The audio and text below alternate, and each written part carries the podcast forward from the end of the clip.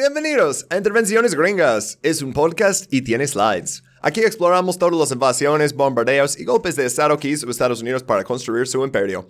Yo soy Jeremy, mis pronombres son AA, they, them y mi copresentador. Hola bandita, yo soy Bob y mis pronombres son él y Hidei. ¿Y cómo están? Los quiero mucho. Hoy vamos a hablar de un tema bien pinche triste. Ajá, sí, este...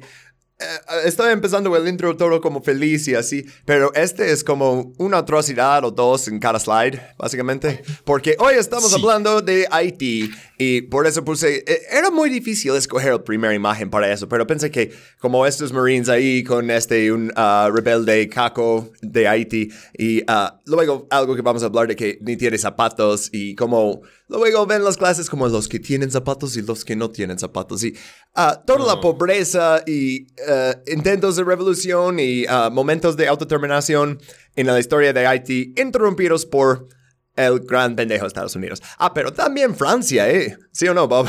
Sí, sí, justamente vamos a tocar un poquito en, lo del método socrático, ¿no? Que es un Haití, vamos a tocar un poquito acerca de la historia pre-Estados Unidos, porque sí, resulta que ah, los Estados Unidos no son los únicos que han intentado cogerse Haití durante siglos.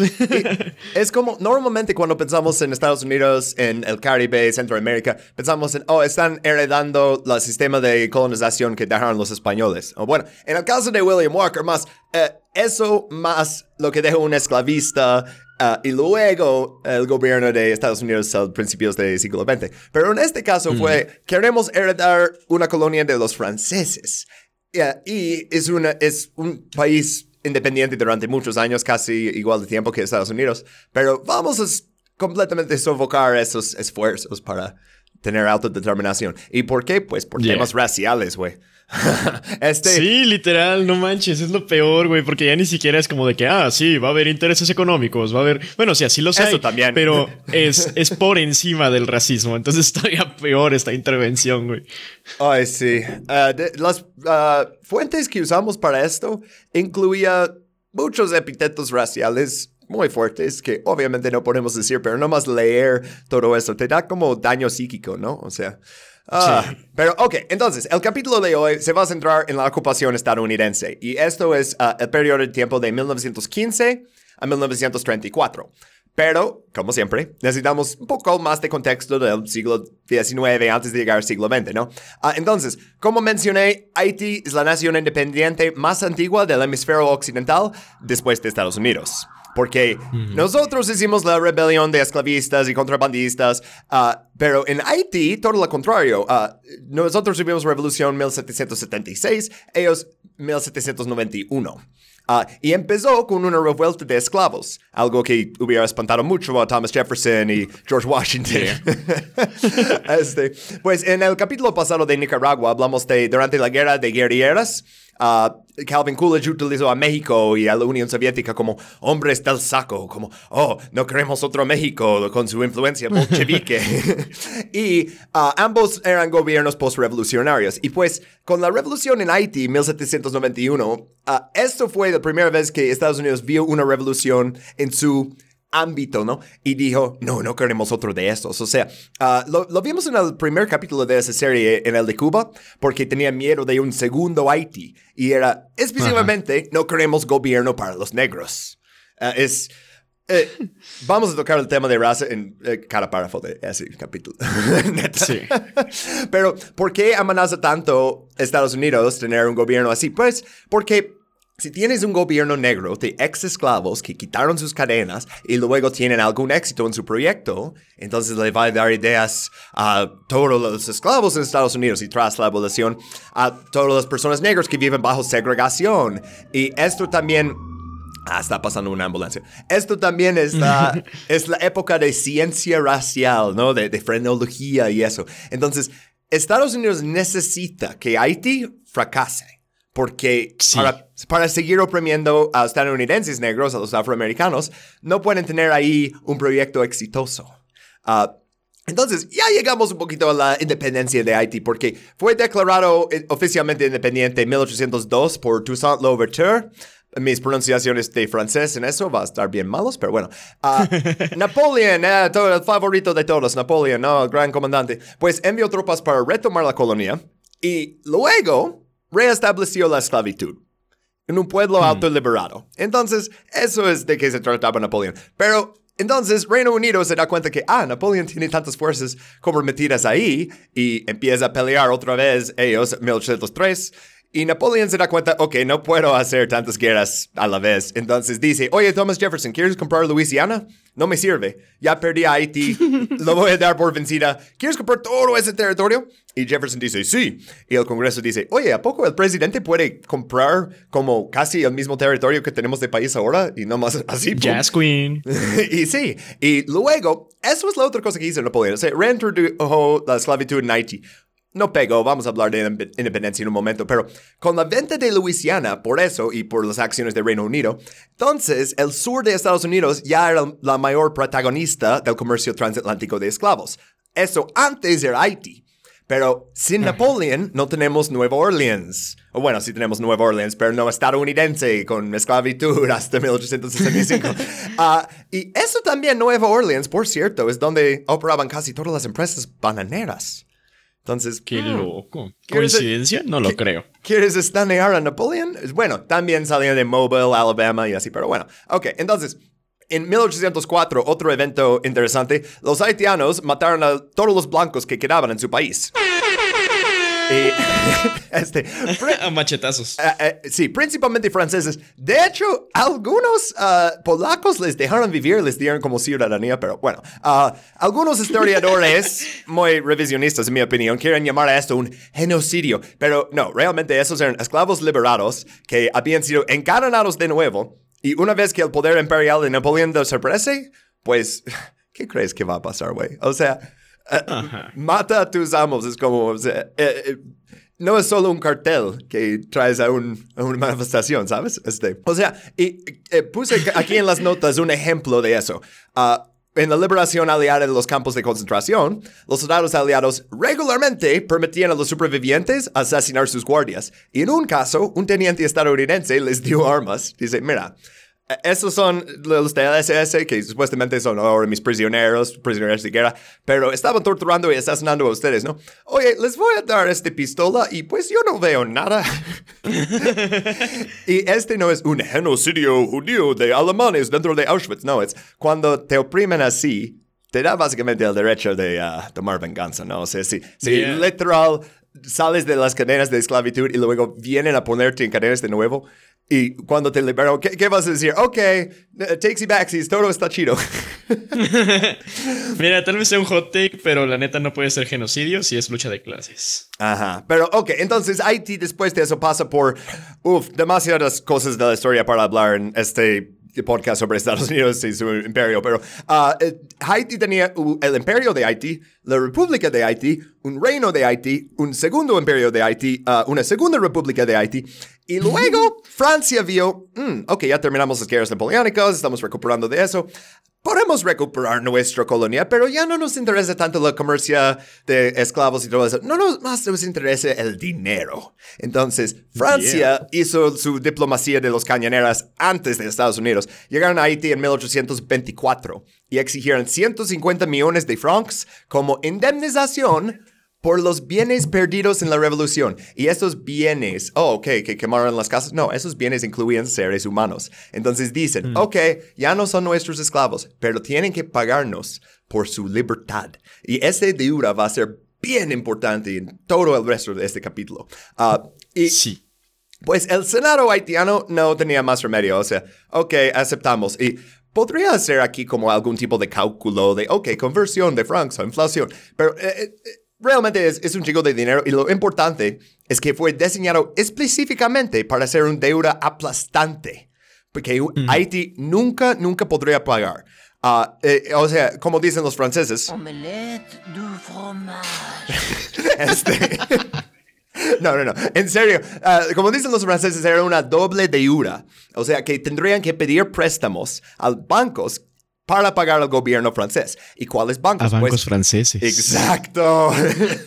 es la integración vertical de deuda. Mira, nos debes tanto dinero. Yo no tengo ese dinero. Ah, te lo presto. ¿En serio? Sí, a tales intereses y también tienes que pagar intereses en la deuda original y nunca vas a terminar de pagar esta deuda. Ah, el primer pago anual de 30 millones de francos, esto era seis veces el PIB de Haití en ese momento.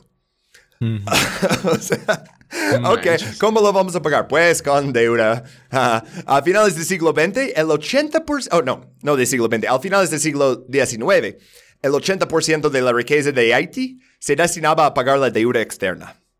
O sea, no, hombre. Por cada dólar que ganas, das 80 centavos a los franceses. Eh, eso es, o sea, uh, Haití ya para ese periodo ya tenía plantaciones uh, que generaban, o sea, muchas cosas. No puedes, vamos a hablar de eso porque es guerras bananeras, pero no puedes realmente sembrar plátanos en Haití.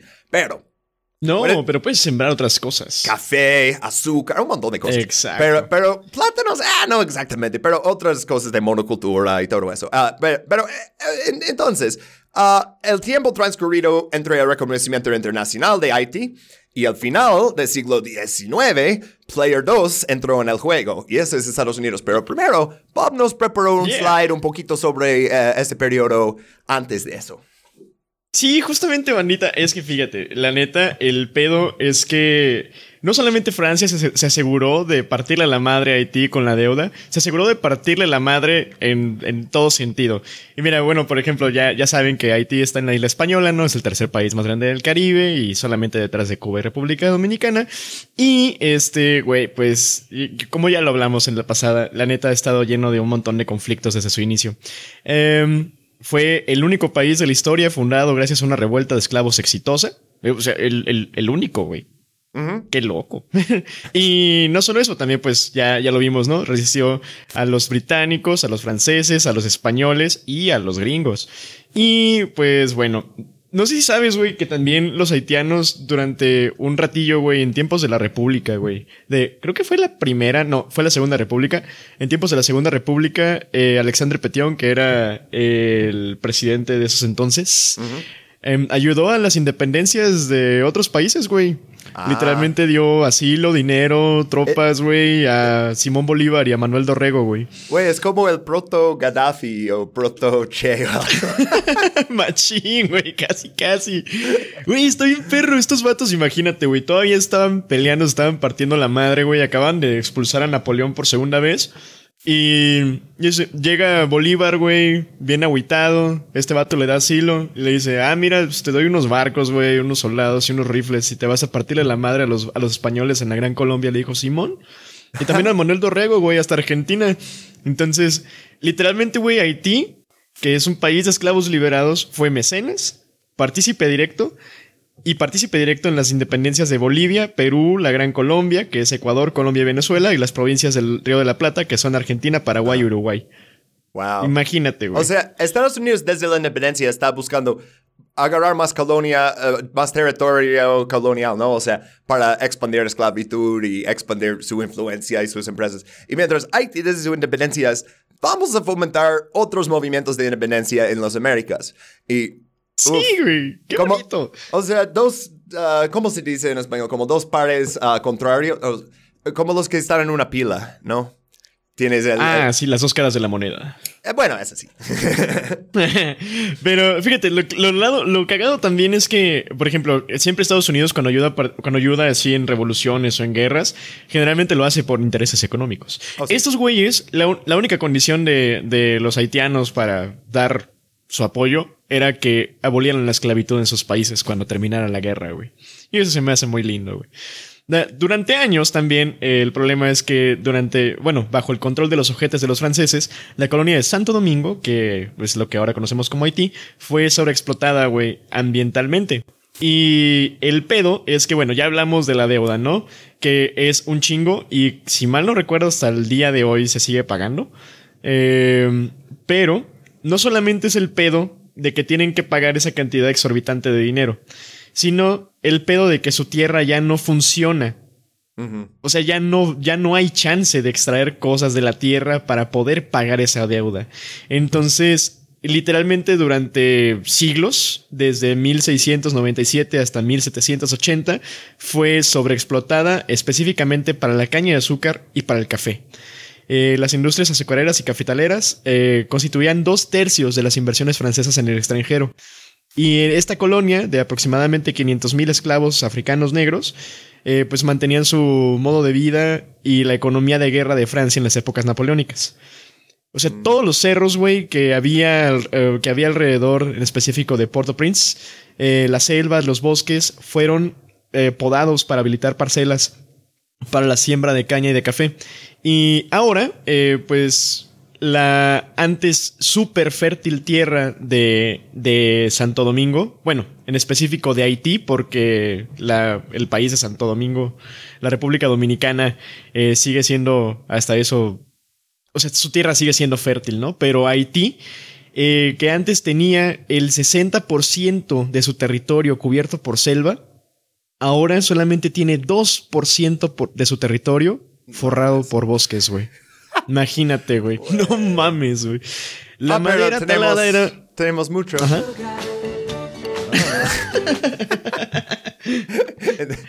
Entonces, La madera talada, eh, justamente de esos árboles, eh, era combustible para los bucaneros. Y de ahí viene el término bucanero, que se ponían ¿En a bucanear. O s- sí, es, es ahumar carne, ¿no? Entonces, justamente los franceses y los británicos que llegaban allá a la isla de Santo Domingo agarraban, pues, la madera de los árboles maderables, válgame, de, de la isla y se ponían a ahumar con eso, porque, pues, es una madera. eh, es una madera muy. Sirve para ahumar. no sé cómo decirlo, pero sirve para ahumar. Y ah, aparte se chingaron a los cerdos criollos, ¿no? Que eran oriundos de la isla. En 1985 se extinguieron los culeros. Y bueno, total, ahorita en la actualidad la agricultura sigue siendo el mayor sector económico del país, empleando casi dos tercios de la población. Imagínate cómo les va si te estoy diciendo que ya nada más el 2% de su territorio tiene bosques. La erosión de la tierra está por los pinches aires y pues ya básicamente ya se murió la productividad de la tierra en Haití. Eh, las cosechas son bastante escasas y entre lo que siembran, bueno, que se supone que es lo que su mayor motor económico es, eh, bueno, no, más bien, eh, su agricultura de sostenimiento tiene que ver con la yuca, el plátano, el maíz, los ñames, el arroz y el camote. Y su mayor motor económico hasta el día de hoy sigue siendo el café. La caña de azúcar dejó de, de producirse en la isla porque ya no existe la, o sea, ya no hay agua para poder subs- sub- subsistirla. Ya no hay agua para que pueda Mantenerla. seguir saliendo a caña de azúcar. Ajá, o sea, mantenerla. ya no se da. Y aparte, o sea, mientras estaban extrayendo todo eso los franceses para, eh, como dices, o sea, las guerras napoleónicas y así. Mientras tanto, ¿con quién estaba peleando? Pues con España. ¿Y de dónde saca su dinero? Pues de Panamá. De, y, oh, y con Britania. eh, ¿Dónde sacan su dinero? Ah, pues de la India. Entonces tienes todos esos países que hoy en día son tercermundistas, pero es porque, oh, dimos todo el, dinero a esas guerras sin sentido y no lo dimos como préstamos, fue robado. Pero te imaginas si, eh, fue al si fuera al revés, o sea que dicen, mira, Francia tiene que pagarnos por las guerras napoleónicas. Este, entonces es una deuda que van a tener que prestar de bancos haitianos. Sí, sí, no manches, o sea, güey, se me hace bien, bien cagado, ¿no? Peleas por tu independencia y luego te, te obligan a pagar por eso, güey. O sea, Ajá. como de, güey, what the fuck. Total, ¿no? Te digo, desde los años 70 ya no hay suficientemente, suficiente agua en la isla para mantener la cosecha de caña de azúcar. Y eh, hay un docu muy cagado de 2014 que se llama Papá Machete, güey. y ahí está en medio, Papá Machete. Ah, sí. Se lo recomiendo. Es un, es un este, cortometraje muy, muy cagado, muy chido. Eh, que justamente habla de este güey, de Papá Machete, por si quieren saber un poquito de la vida cotidiana de los haitianos. Hablan en específico de la familia de este güey que quería preservar la forma tradicional de pelea con machete. Y Ron, porque nada como ponerte una pedota de machetear hacendados racistas franceses. Como mexicano me siento muy orgulloso de que un paisano haya miado la flama eterna de los franceses. Y es más, si tuviera la desgracia de pararme algún día en el país galo, voy a estar obligado a miar la tumba de Charles de Gaulle. Pinche digo. Oh, soy, por- soy por la independencia de todas las naciones y Algeria. In- incluso nosotros, nah, fuck you. Fuck you.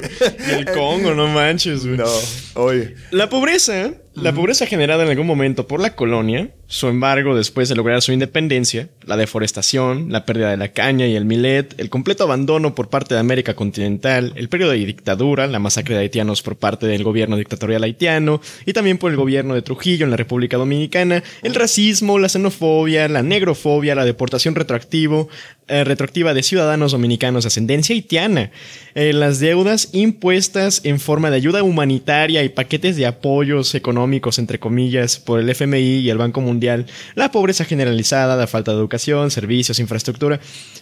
Hay demasiadas razones para ponerse triste en este episodio. Solamente les hablaremos de algunas.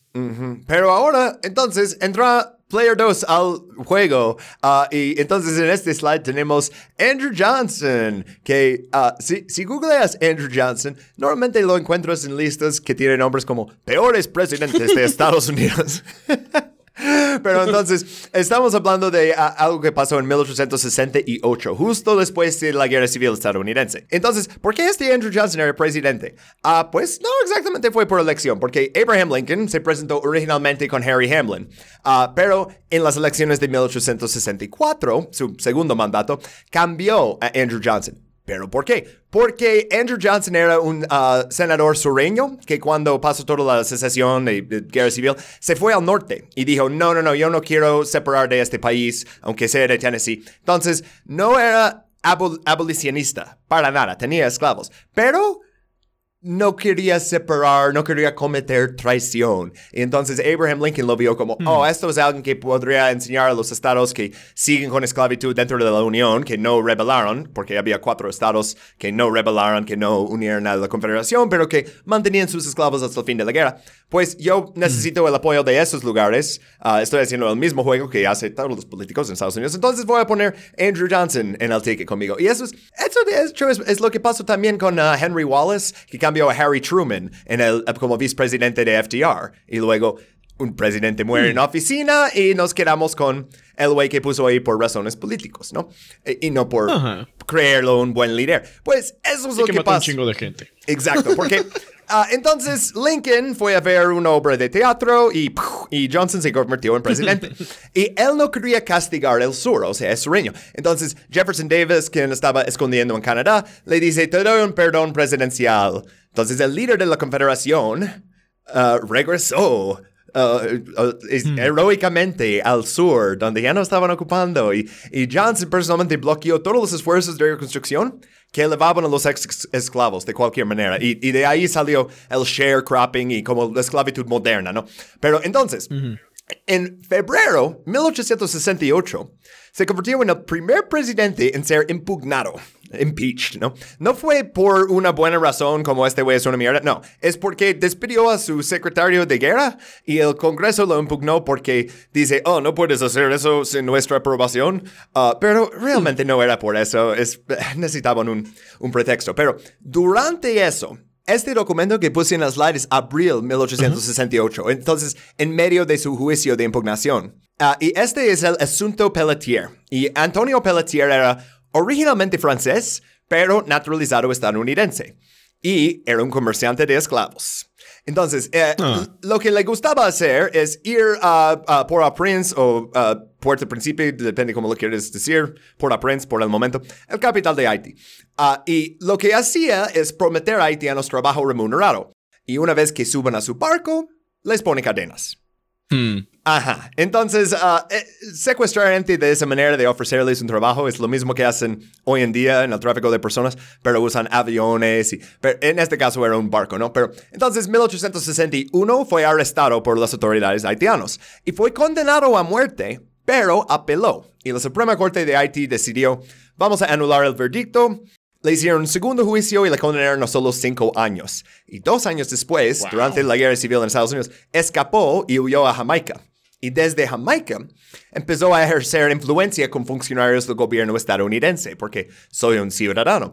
Y en 1868, en medio de su juicio, su impugnación, presidente de Estados Unidos decidió, necesito una distracción, y exigió a Haití pagar una indemnización Uh, indemnización a Pelletier por haber confiscado su barco y haberle encarcelado. Qué rollo. Entonces, o sea, en este caso no es, oh, me debes dinero por tus libertades, me debes dinero por encarcelar a alguien que estaba intentando quitarte tu libertad. No manches. Pero Andrew Johnson no solo quería compensación monetaria, no, quería una colonia. Y surgió la anexión de toda la, la, isla de Hispaniola, o sea, Haití República Dominicana, para, y esto es una cita, asegurar una participación defensiva y económica de Estados Unidos en las Indias Occidentales. As does, as does. O sea, no literal, manches, mira, güey. este güey que estaba secuestrando haitianos, ah, pues le, le atraparon. Y ahora que se escapó y está... eh, Queremos que, que nos pagues por este esclavista. Y es más, queremos que rindas todo el país ante nosotros. Pero sí, o sea, justo después de la guerra civil, esa cosa de expandir el dominio se vuelve mm, muy fuerte, ¿no? Y eh, por el momento, Estados Unidos no anexó Haití. Ah, pero siguiente presidente estadounidense, Ulysses Grant, y él era un general del norte, entonces, oh, es muy diferente que este sureño. No, es lo mismo. Ah, él quería comprar parte de República Dominicana. Lo, hablamos en el capítulo de la temporada 1 sobre República Dominicana, que, que quería hacerlo y luego no pudo. Pero sí, o sea, imperialismo no Caribe, esto es eterno. Siempre. No importa, republicano, demócrata, norte, sureño, cuál lado de la guerra civil. Después de la guerra civil, todos los ojos se vuelven al Caribe y dicen, "Mm, ¿cómo lo hacemos al nuestro? ¿No? William Seward, su nombre aparece en este documento hasta abajo. Ah, él también inició conversaciones sobre la posibilidad que Estados Unidos utilizara un puerto de aguas profundas en, en Haití, en uh, Mole St. Nicholas. Lo vamos a ver en, en un momento en una mapa, pero esto tampoco ocurrió. Ah, pero William Seward compró Alaska. Es, es ese güey. O sea, cuando vio que el imperio ruso quería vender Alaska, dijo, oye, oye, oye, oye, expansión. Ah, y esto, ah, también, esto es la época de, de la toma de las Islas Guano. Creo que en algún momento hacemos un capítulo bonus de, de las Islas Guano, porque, nomás para mencionarlo ahorita, Estados Unidos navegaron por todo el mundo buscando caca de murciélago y clavaron banderas en ella. Y, oh, esta isla con todo el- la caca es mía. King shit. Pero bueno, eh, esta historia con Johnson queriendo agarrar a Haití es un buen ejemplo de la relación de Haití con las potencias imperiales. Se defienden de asesinos, se defienden criminales, se defienden de esclavitud y la respuesta imperial es, eso significa que nos debes dinero. Oh, pero si no tienes dinero, aceptamos tu soberanía como pago. Entonces, el asunto Pelletier se prolongó durante años, mucho después incluso de la presidencia de Johnson.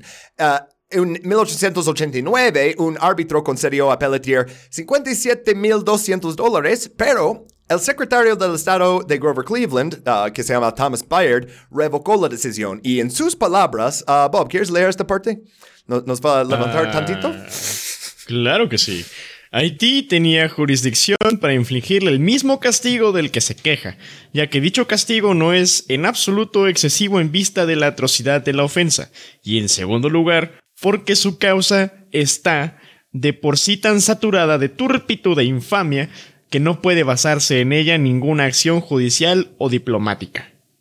Qué chido. O sea, lo dijo muy claramente, ¿sabes? Este, ok, pero entonces, las amenazas, reclamaciones, todo eso, no, no- no van a ser suficientes para conquistar un país soberano. Eh, entonces, ¿cuál es la otra herramienta del imperialismo? Y podría ser los misioneros protestantes, pero no llegamos a ellos, pero no. La inversión, porque siempre usamos el mismo pretexto. Queremos proteger las vidas y los negocios y propiedades de estadounidenses en la zona. Pero entonces lo que necesitas es traer a estadounidenses y que abran negocios. Y no olvidemos de bancos, porque bancos estadounidenses también empezaron a ofrecer a Haití préstamos más atractivos, pero para el dinero que darían a Francia. Entonces, no más el, el dinero viene de Estados Unidos, lo usan para pagar la deuda y luego eh, su dinero sale. Y es como los países ricos intercambiando dinero y los países pobres como, oye, ¿y a mí qué? Pero, entonces, ah, también en, en este periodo como más llegando al siglo XX, en las décadas de 1808, 1890, Estados Unidos está construyendo una flota de cañoneras. Ah, eso es lo que hacían también todas las demás potencias europeas y Japón, y por eso entramos en ese siglo de guerra que se llama el siglo XX. No, pero ¿qué significa es- eso para Haití? Pues voy a empezar este slide con una cita de una de las fuentes que usamos que se llama Tomando Haití, la ocupación militar y la cultura del imperialismo estadounidense. Ah, y Eso es por Mary A. Renda. Ah, Bob, échame la cita aquí, es una media larguita. A finales del siglo, los marines estadounidenses habían desembarcado en suelo haitiano en ocho ocasiones para proteger las vidas y propiedades estadounidenses. Ocho ocasiones para proteger las vidas. Y... Ay, wow. en 1901, la Marina de los Estados Unidos intensificó su presencia en el Caribe, designando una escuadra entera dentro de su flota del Atlántico Norte para ese propósito específico. Güey, una flota completa para invadir Haití, qué pedo. ah, pero también Cuba. canal de Panamá. Ah. en numerosas ocasiones, durante los siguientes 14 años, las cañoneras estadounidenses, el Topeka, el Chester, el Maquias, el Montana y muchos otros, se encontrarían en aguas haitianas precisamente en el momento en que la influencia de Estados Unidos podía influir en los asuntos de Haití. Ajá, sí. Este, y puse uno de los cañoneras ahí en el slide. Y normalmente no hago eso porque eh, no, no, es el tipo de podcast que hablamos de, oh, esto tenía toda la teoría. No importa realmente. Ah, pero este no es cualquier cañonera. Es el USS Machias que eh, escuchamos se necesita. Y este barco primero se utilizó para intimidar a Haití durante esos 14 años. Y finalmente, en ese mismo barco, es donde llevaron todo el oro. Oh. Eso sí importa, ¿eh? y, pero mira, este barco es, es como si Smedley Butler fuera un barco. Uh, y, por cierto, Smedley Butler va a estar en ese capítulo también, como estuvo en Nicaragua y Honduras y Cuba. este, pero sí, o sea, si no han escuchado esos capítulos, este barco es el Forrest Gump de imperialismo estadounidense en ese periodo. Uh, empezó, el USS Machias empezó en la flota del Pacífico y se fue a Hong Kong, a Corea, Japón, a China en el río Yangtze, a Vietnam. Luego lo traen al Caribe para la guerra hispanoamericana y luego a Venezuela durante la crisis en Venezuela y la declaración del corolario de Roosevelt, ¿no? Y luego a Panamá durante la separación de Colombia, otra cosa de Roosevelt. Y luego fue a misiones diplomáticas de Etiopía y a Djibouti. Y luego llegó a Haití, bombardeó Puerto Plata, robó todo el oro, pero después, después lo usaron en la ocupación en Veracruz, en México, y en 1920 vendieron el barco a México, güey. No manches. fue rebautizado como Agua Prieta y la, la, Marina Mexicana lo utilizó como... Es el Agua Prieta, no fucking way. Sí, güey. lo usaron como, como barco guardacostas hasta 1935. O sea, este barco fue a todos lados. Pero nomás me imaginé como ser uno de los marineros mexicanos en el Agua Prieta y el jefe de la embarcación te diga, hijo, hace tiempo esa vieja cañonera estaba llena de todo el oro de Haití. Y tú como, ah, ese pinche señor, no mames. Y, pero no. Entonces, bueno, ok. Toda esa diplomacia cañonera es un gran triunfo para las empresas, ¿no? Para 1910, Estados Unidos controlaba la mayoría de los intereses comerciales en Haití y 60% de su mercado de eh, importación. Y si estás viendo los slides, ves uh, empresas alemanes ahí, ¿no? Y estuvimos hablando de franceses, pero ahora tenemos que hablar del otro grupo extranjero en Haití, y estos eran los alemanes. Uh, ya hablamos un poquito del enfrentamiento entre Estados Unidos y Alemania. Uh, por, en ese entonces, no, o sea, en el capítulo de Hawaii hablamos de cómo casi llegaron a una cosa en 1889 por Samoa. Ah, y también el deseo del Kaiser, mencionamos que tenía, quería una colonia en las Indias Occidentales y mano libre en Sudamérica. Uh, y para negarle todo el acceso a Sudamérica necesitaban negarle una un colonia en el Caribe primero. Uh, entonces, en Haití, ¿cómo van a sacar a los alemanes? O, bueno, eh, todavía no van a poder sacarlos hasta un poquito más adelante, pero ¿cómo van a hacer competición con los alemanes? Y es, algo que no esperaba leer, entonces puse otra cita larga. Uh, Bob, échamelo, porfis. Ah, claro, claro, claro. Los empresarios alemanes llegan a Haití y se establecen como comerciantes y mayoristas. Los alemanes se casaron con mujeres haitianas para eludir la prohibición haitiana de la propiedad de tierras por parte de extranjeros y fundaron colonias alemanas residentes en Port-au-Prince y otras ciudades haitianas. Al igual que los pocos franceses residentes, los alemanes se mezclaron socialmente con la élite haitiana. Esta confraternización racial y cultural dio a los alemanes una gran ventaja sobre la potencial competencia comercial estadounidense.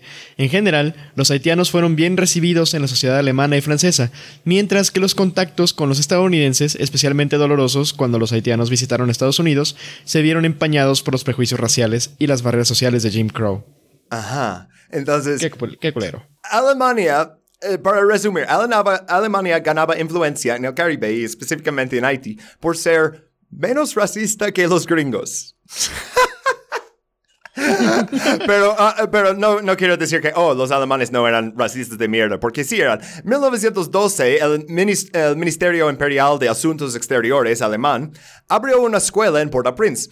Y según un discurso pronunciado por el ministro alemán en la inauguración de la escuela, la intención era alemanizar a los descendientes de los alemanes establecidos en Haití e inculcar el compromiso con el emperador. Entonces, eh, eso era, mira, necesitamos hacer los que son medio haitiano, medio alemán, necesitamos darles identidad completamente alemán, porque nuestra cultura es superior, ¿no? Ah, este, pero también es importante aclarar que no solo era mm, eh, mezclar con los élites y todo eso, no, también utilizó poder militar en Haití para que los alemanes fueran la clase dominante. Ah, había un alemán haitiano, Emil Luders, y se metió en una pelea y acabó en la cárcel. Ah, septiembre 1897. Nació en Haití, pero su padre era alemán. Y entonces esto fue pretexto para un incidente internacional. Y lo tengo aquí en el slide ahí. Es, un alemán llegando a Haití dándole esa carta. El 17 de octubre de 1897, el encargado de negocios alemán, Conde Schwerin, exigió la liberación inmediata de Luders. Entonces el presidente haitiano dijo, ok, y, y, este, perdonó a Luders, y Luders se fue de Haití cinco días después. Chido, ya está. O sea, queremos que lo liberan inmediatamente. Ok, lo libera. ¡Un zen! El 6 de diciembre, dos cañoneras alemanas anclaron en el puerto de Port-au-Prince con, con ese ultimátum que ves ahí dando este, la carta. Y dice, exigimos 20 mil dólares de indemnización para Luders. La promesa de que Luders podría volver a Haití. Una carta de disculpa al gobierno alemán. Una salva de 21 cañonazos a la bandera alemana. Una recepción para... Aún no termina. Ah, Una recepción para el encargado de negocios alemán. Tienes cuatro horas para decidir. y, también, y también dijeron, para enseñarnos ah, que están eh, negociando todo eso y así, tienen que izar una bandera blanca en el Palacio Presidencial. Ah. Mientras están decidiendo. Ajá. Entonces vienen y dicen otra vez, ok, un criminal hizo algo, queremos que lo liberen. Ok, lo liberamos. No, pero n- no es suficiente, porque también queremos ah, dinero y que respeten nuestra bandera y que nos haces una recepción. Y... Entonces, eh, se- Haití se dio a todas las exigencias, les pagó el dinero, les hizo su pinche recepción, hicieron los cañonazos, todo pinche cosa, ¿no? Pero entonces dejó muy claro en, dentro de Haití que los alemanes tenían una protección especial del imperio alemán. Pero no eran muchos. O sea, para 1915, eso es ah, primer año de la ocupación estadounidense, hicieron un censo y había 210 alemanes en Haití. Y eso es incluyendo los alemanes haitianos. Ah, eh, 210 güeyes. Pero No manches, bien poquitos. súper influentes en la política, en las empresas. O sea, entre 1918 y 1915, siete presidentes fueron asesinados o derrocados en Haití. Y es, wow, tanto, ¿no? ¿Por qué los alemanes financiaban ambos lados en cada conflicto? Realmente agentes de caos. Y así, así funcionaban. Hay alguien que quiere hacer una rebelión, un candidato presidencial, ¿no? Y entonces los alemanes les conceden préstamos a precios súper elevados ah, para que formen ejércitos en el norte. En el norte del país es donde casi siempre vienen las rebeliones, hay más como montañas, lugares de esconder y así, ¿no? Ah, pero entonces van a formar sus ejércitos ah, y luego nos vas a reembolsar generosamente una vez que terminas tu revolución y tienes acceso a la tesorería. Entonces, luego llegan ahí, les dan su dinero y luego los alemanes conceden préstamos también a super altos tipos de interés, precio elevado, a los gobiernos haitianos en funciones que se encuentran en una situación financiera desesperada por todas las incursiones, mientras están financiando también a otra rebelión.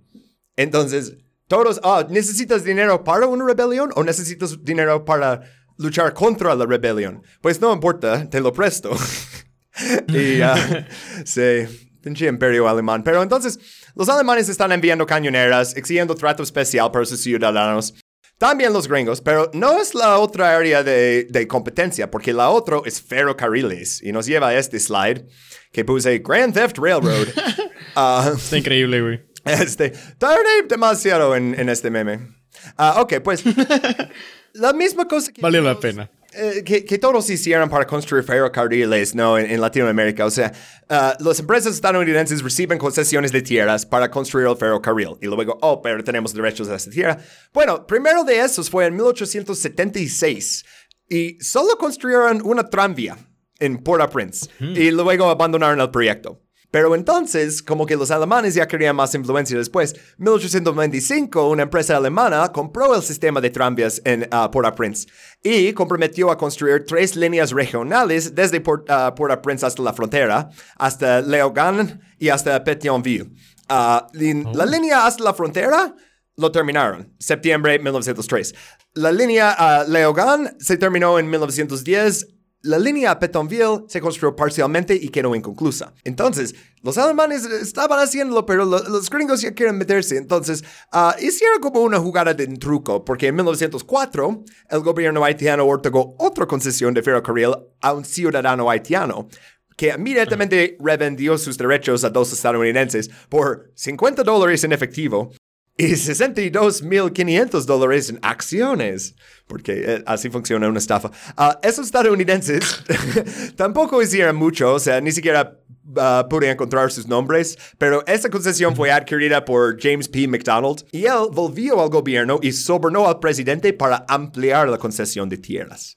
Dice, mira, mira, mira, yo veo que los alemanes están construyendo lo que nosotros decimos que vamos a construir, pero ahora eh, yo tengo todo ese derecho de tierra y mira, te doy unas cosas bonitas y, me das toda esa tierra y yo termino de construir todo, ¿ok?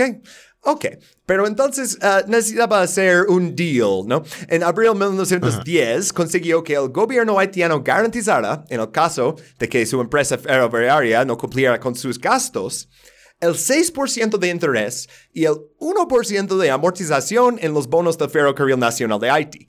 Eh, eso es complicado, pero uh, esos debían emitirse a razón de hasta 33 mil dólares por mía, por mía de vía construida. Uh, eso es complicado, ¿no? Pero, ¿qué significa? Ok, no tiene riesgo, es lo que significa. El gobierno le tiene que pagar 1%, eso suena poco, pero 33 mil dólares en, dinero de ese por cada mila de, de vía. Entonces, si no construyo, podría ganar aún más dinero. Pero hizo otra cosa ese James P. McDonald. También el gobierno le otorgó 12 milas de tierra a ambos lados de la vía para la producción de plátanos. Ajá. Ah, ajá, sí. ah. Y también se le garantizó un monopolio de sus exportaciones. Es estamos viendo el mismo principio de la historia, pero termina de completamente otra manera. Porque el güey nunca desarrolló ninguna de las tierras bananeras, porque como hablamos, la tierra en Haití se quedó básicamente destrozada. No puedes sembrar plátanos como Ajá. puedes en Honduras y Costa Rica. Y, y, o sea, entonces el gobierno haitiano acabó recuperando esas tierras, pero no el ferrocarril, porque ese él lo vendió a dos grandes bancos estadounidenses. Y estos van a ser muy importantes, Speyer Company y National City Bank. Y National City Bank, mm. puse como su imagen ahí, pues, esos ya tenían intereses ferroviarios en Latinoamérica. Uh, este, si alguien escucha el tren pasar mi oficina mientras estoy grabando, pues puedes darle la gracia a esos güeyes, porque también financiaron ferrocarriles aquí en México. Uh, y luego serían los socios fundadores de the Bolivian Railway Company en Nueva York. A esos les interesaba mucho eso de poner ferrocarriles. ¿Y por qué? ¿Para dar una mejor calidad de vida a los latinoamericanos? Uh, Puras mentiras. No. este, bueno, pero ok, estos saben construir un ferrocarril, ¿no? O sea, ya tienen el control, lo, lo sacaron de abajo de los alemanes, van a construir uno bueno. Por eso necesitan los alemanes para hacer las cosas bien.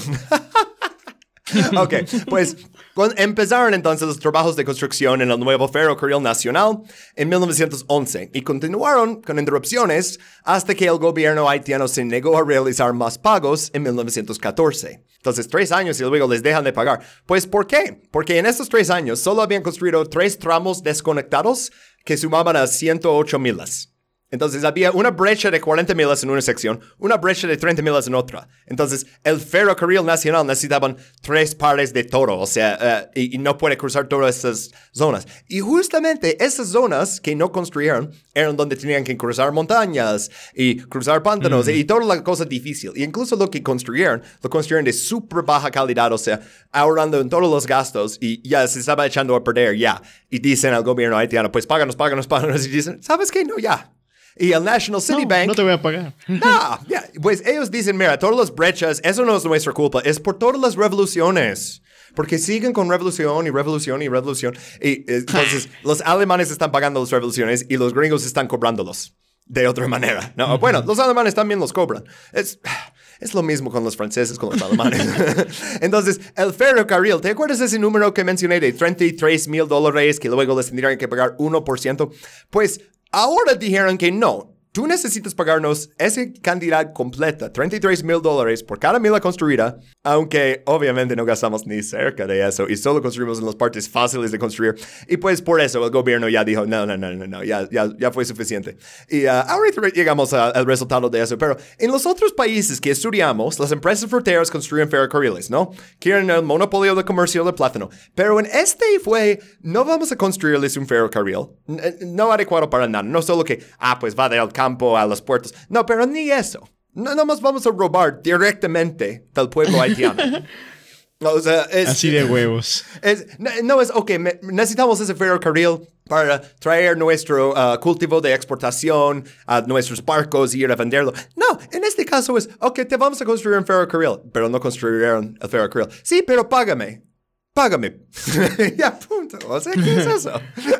Ah, oh, y necesito mencionar una cosa más del ferrocarril antes de avanzar a los bancos, que es, ¿quieres ganar dinero? Un banco, más que un ferrocarril, más que nada, ¿no? Ah, pues Sí. eh, es un caos súper grande al estilo Joker, tengo que mencionarlo. La línea ferroviaria que dije, había dos que voy a hablar. Uno que iba a la frontera y la otra que no terminaron, que iba a Petionville. Fueron desmanteladas en 1995, poco después de la invasión de Bill Clinton. Y parte de, las, parte de las vías fueron robadas por militares estadounidenses. ¿Qué pedo? ¿Cómo? Güey, agentes de chaos. Mientras estamos aquí ocupando, vamos a arrancar todos los pinches vías y venderlos por el reciclaje, güey.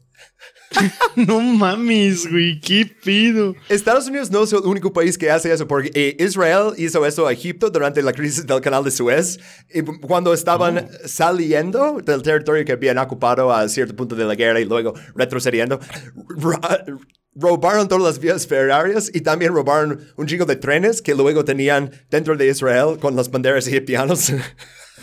o sea, Manches. les, ok, mira, vamos a salir, pero vamos a quedarnos con tu ferrocarril. Y, nomás me imagino un chingo de soldados israelíes como arrancando las vías o un chingo de soldados estadounidenses ahí como arrancando las vías y subiéndolos a un barco como, ok, mira, este, este es acero, te pagan giro por eso. No manches. Pero entonces, ok, llegamos a los bancos. ah, y sí, ah, esta imagen aquí, este slide no está tan interesante visualmente, pero así se ve el Banco Nacional o Banco Nacional, como quieras. Ah, fue fundado en 1880 por franceses, como decimos. Y es el Ah, sí. principal banco comercial de Haití, servía de tesorería de gobierno. Pero en 1905, tras el descubrimiento de grandes fraudes, el gobierno haitiano suspendió el servicio de tesorería. Ah, en, noviembre de 1909, Spire Company y National City Bank, estos del ferrocarril, enviaron representantes a Haití para intentar hacerse con el control del banco. Dicen, ah, pues, eh, ferrocarril está chido, pero mismos capitalistas también quieren el banco. Pero esto le molestó más a los alemanes. O sea, ok, el ferrocarril, sí, sí, sí, salgan con lo suyo con eso, pero ah, no, no, no, no, no. Eh, el ministro de Alemania, en colaboración con directores franceses del banco, consiguió un contrato para su reorganización. Entonces, no, vamos a nomás reorganizarlo. Sé que había fraudes, pero alemanes y franceses en el banco está bien. Entonces, ah, el el trato era, ok, le darían al banco un préstamo de 65 millones de francs y a cambio, el banco tendría el, derecho exclusivo de emisión de billetes. Serviría como tesorería de gobierno de nuevo y cobraría el 1% del dinero recibido y 0.5% del dinero desembolsado. Ah, eh, muchas palabras para decir un trato que ellos controlan eso. la banque, o el banco, la banque. No tengo mis notas en el francés, pero no sé leer francés. Pues, Le Bank. ta- le banque, le banque. Ok, pues, ah, no, es, es- creo que se dice así. Omelette du fromage.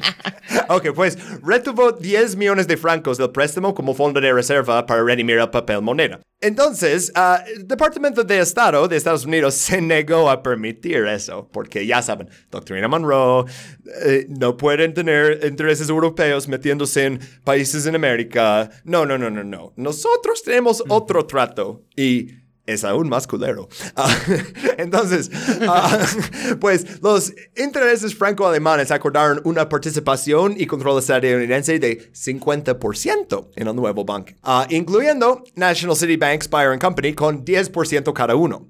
Entonces, no solo control del gobierno federal de Estados Unidos, no, queremos intervenir específicamente para esas dos corporaciones. Como siempre, Ah, se introdujeron modificaciones en el contrato para eliminar algunas de las disposiciones. En particular, la cláusula que preveía la recaudación de- por el banque de los derechos de aduana de Haití. Porque eso es lo que estaban intentando hacer los alemanes y franceses. Mira, nosotros controlamos todo el dinero, incluidos todo lo de aduana. Pero aduana es donde ganan más dinero. Entonces, los banqueros estadounidenses querían eso. Y vamos a ver cómo luego en uh, las revueltas y así que atacan a las estaciones de aduana y es porque no es, es donde roban el dinero. Eh, Entonces, llegaron a un acuerdo en enero 1911. Los banqueros estadounidenses aseguraron al Departamento de Estado que conservarían al menos 50% del control del banco y que también intentarían llevar a Haití los beneficios de la empresa y el capital estadounidenses.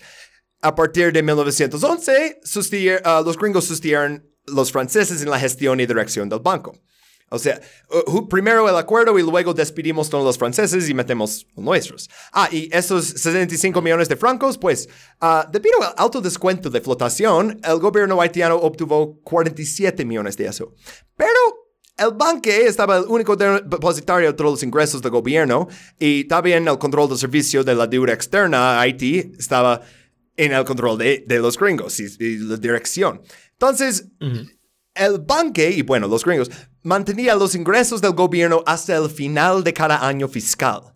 Cada año te pago, una vez al año, y ya. No manches. Pero primero pagamos la deuda externa y luego lo que resta lo entregamos al gobierno. Pero entonces el gobierno necesita pagar a sus trabajadores y pagar las facturas y no pueden decir, ah, te pago al fin del año. Entonces, oh, puedes pedir un préstamo del Banco Nacional, que supuestamente es tu Banco Nacional, pero ahora es controlado por National City Bank. Eh, entonces, para pagar tu deuda con Francia, tienes que pagar la deuda con los bancos franceses. Para pag- pagar esta deuda necesitas pagar a los gringos, pero para pagar a los gringos necesitas a un préstamo gringo. Ah, qué huevos. para resumir. Para resumir. Sé que este, e- este cuando estaba escribiendo eso, yo, ay, son muchos detalles complicados, pero básicamente es, eh, lo diseñan para ser confuso. Lo diseñan para que no ves exactamente qué está pasando, que pasa uno al otro, al otro, al otro. Y terminas con nada. o sea, para mantener las luces encendidas necesitas constantemente pedir préstamos de tu propio banco que ya no está controlado por tu gobierno, sino por gobiernos extranjeros. Sí. Y pues eso, o sea, el pueblo de Haití, creo que podemos dejar eso muy claro, no debe nada al pueblo de Francia y no debe nada al pueblo estadounidense, no debe nada al pinche pueblo alemán. Ah, pero la banca internacional, o sea, todo ese sistema de, de, oh, vamos a hacer esto en la tesorería, pero de hecho es privado, pero nosotros controlamos eso, pero hay un descuento, entonces te quedas con nada. te quedas con nada. O sea, los imperios ricos pueden robar a los países pobres durante siglos. Next slide. Y aparte, o sea, estamos hablando. Sí, no mames, güey, porque no mames, es que hueva, güey. Porque además, o sea, estamos hablando de un país que no solamente tiene que pagar sus reparaciones de a huevo. O sea, estamos hablando de un país que literalmente no le dejaron ninguna manera de pagar esas reparaciones en primer lugar. Entonces, como de, güey, no mames. Ajá. ¿Por qué, güey? Solo genera más deudas y más, más intereses y entonces, oh, pero no te preocupes, tenemos otro instrumento financiero que te podría ayudar. Entonces, ok, ya estamos como al slide 7 y ahora sí llegamos a la invasión 1915. Ya sé, pero creo que Yugoslavia tenía como 20 slides.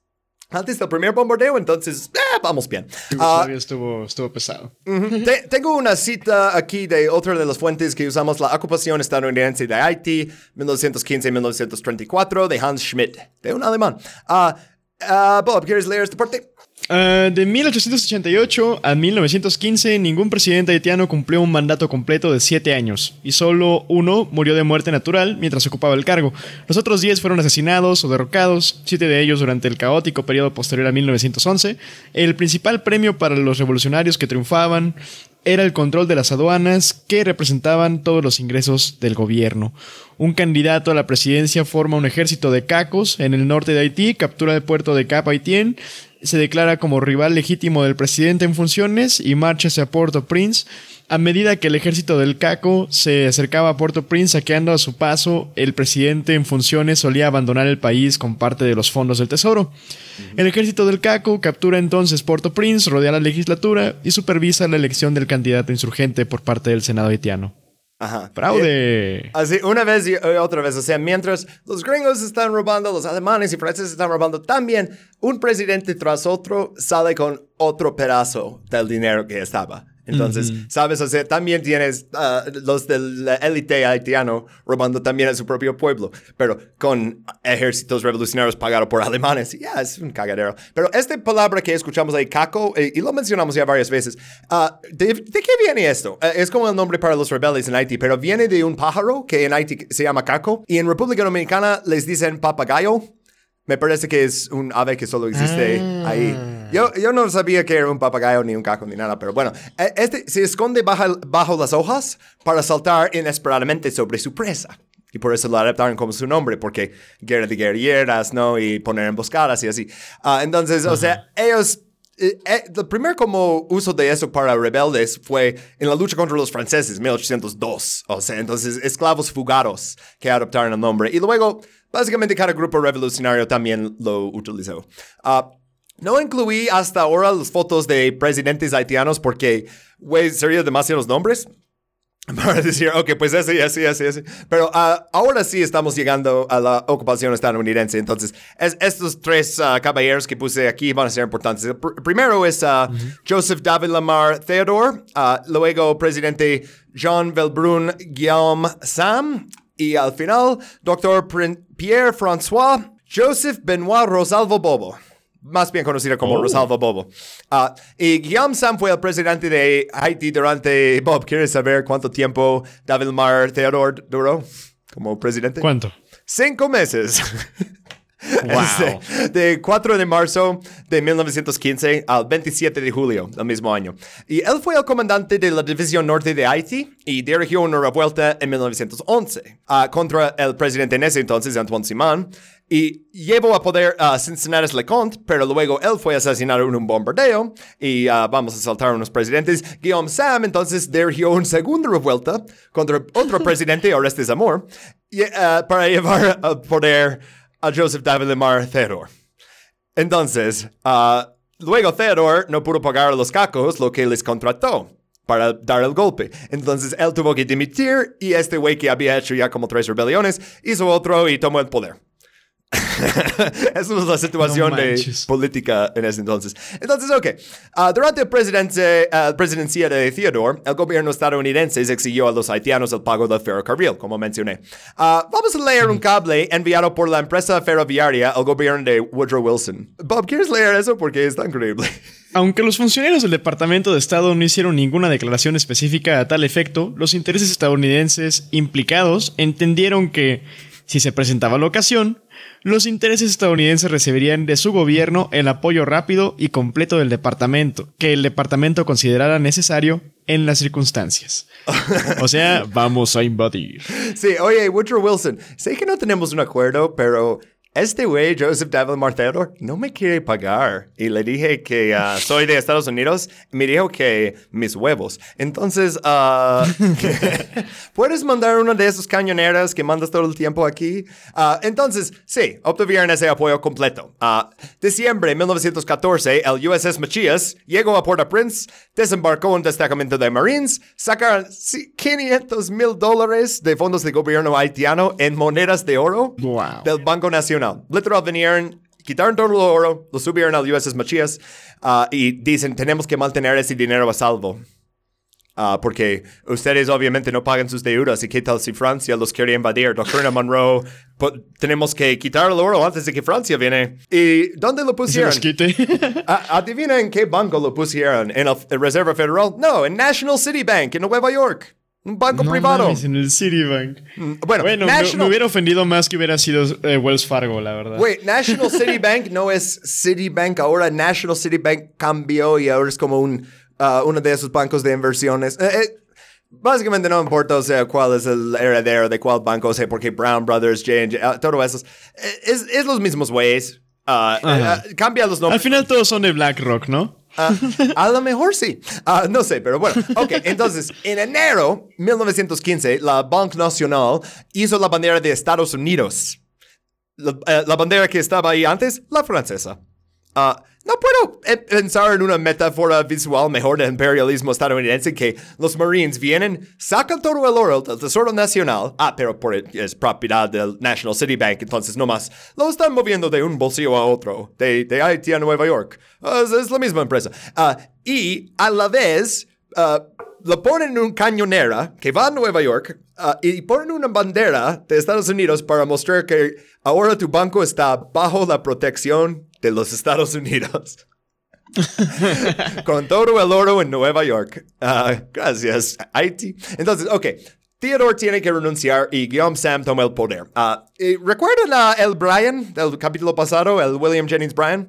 El, eh, ese güey, secretario de Estado bajo Wilson. Mm, creo que sí me... Sí, sí, sí. Eh, El que dijo que era antiimperialista y se postuló por presidente como tres veces con y hasta.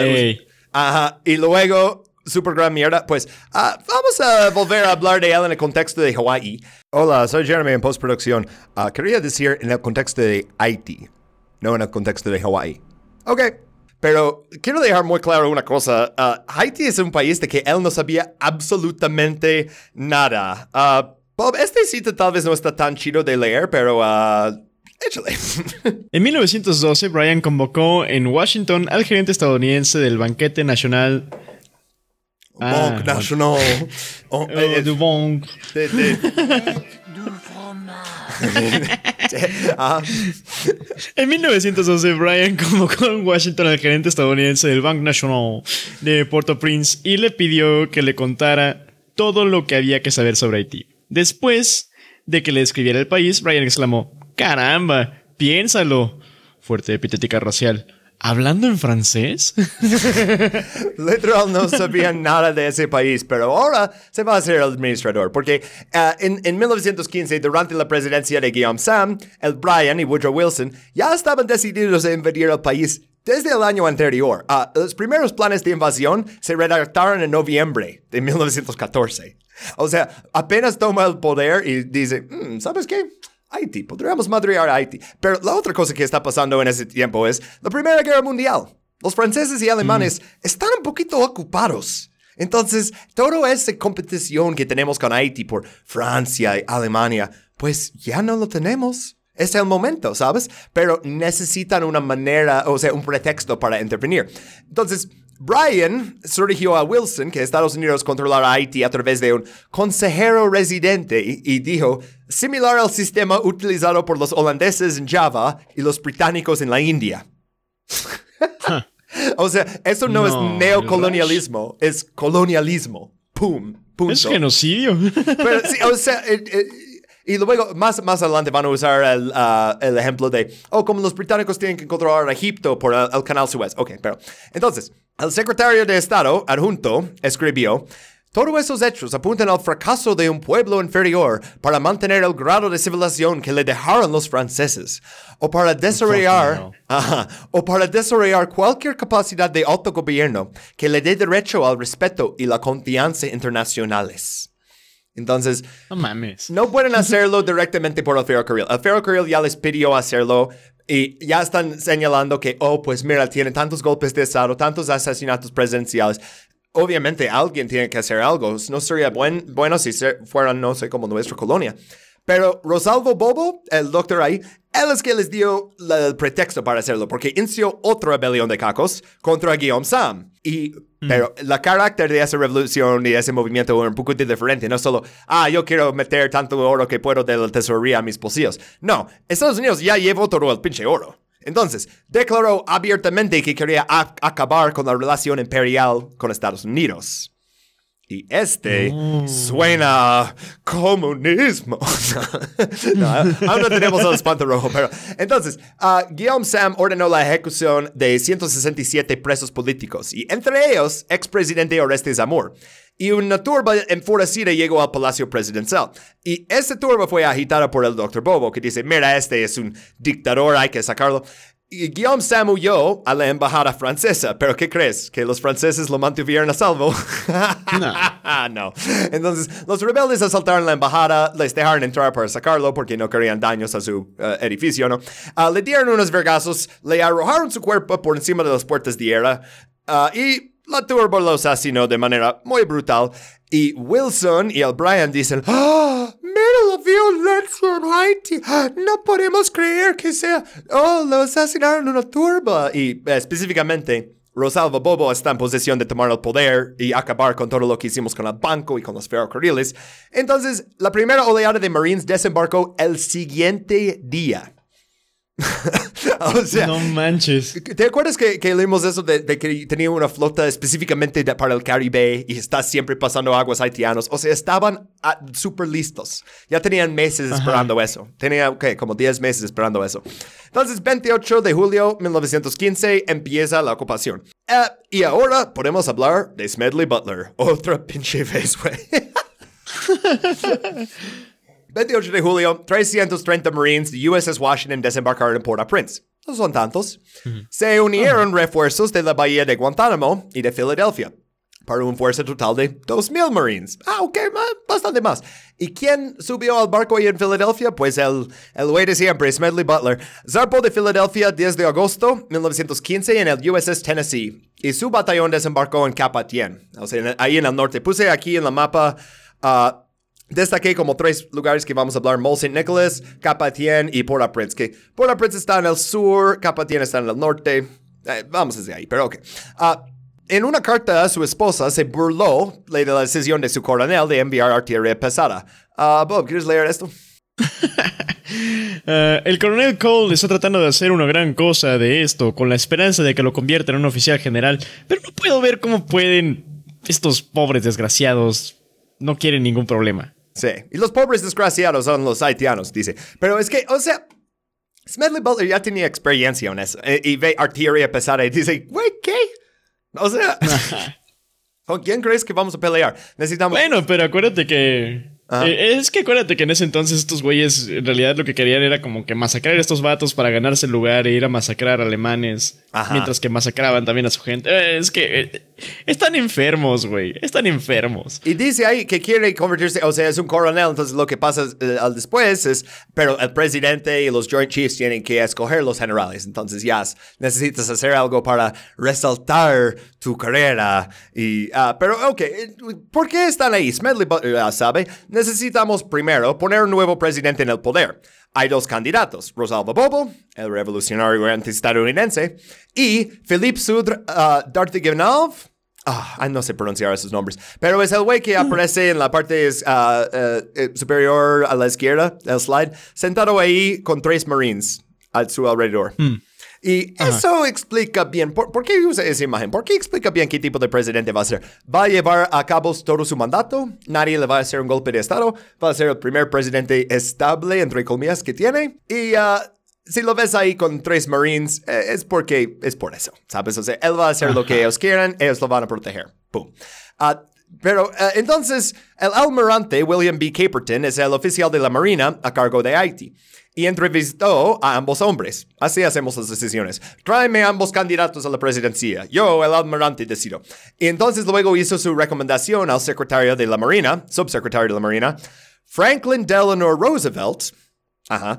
Ah, sí, sí. Primera vez que él... eh, no, no, no. Tal vez no primera vez que él sale en, en esta serie, pero... Es que su primo sale bastante, pero ah, bueno, entonces le dijo a FDR que Bobo, Ros- ah, Dr. Rosalvo Bobo, era mentalmente inestable y incapaz de ocupar ningún cargo. Entonces FDR respondió con Estados Unidos prefiere la elección de Darcy Ganov. ¿Y a quién convirtió en presidente? Hmm, interesante. Ok, eh, porque eh, no, hubo- no es como, oh, venimos para la de- eh, democracia. No, no, no, venimos a escoger candidatos y ponerlo ahí. Ah, y regresando a Smedley Butler ah, y su disgusto por la cadena de mando, él sabía muy bien, es, oh, es otra pequeña guerra, ¿no? Entonces, tengo que sacar a la luz cada vez que lo mencionamos que no es como un una figura simpática o que se compadecía de los pobres haitianos.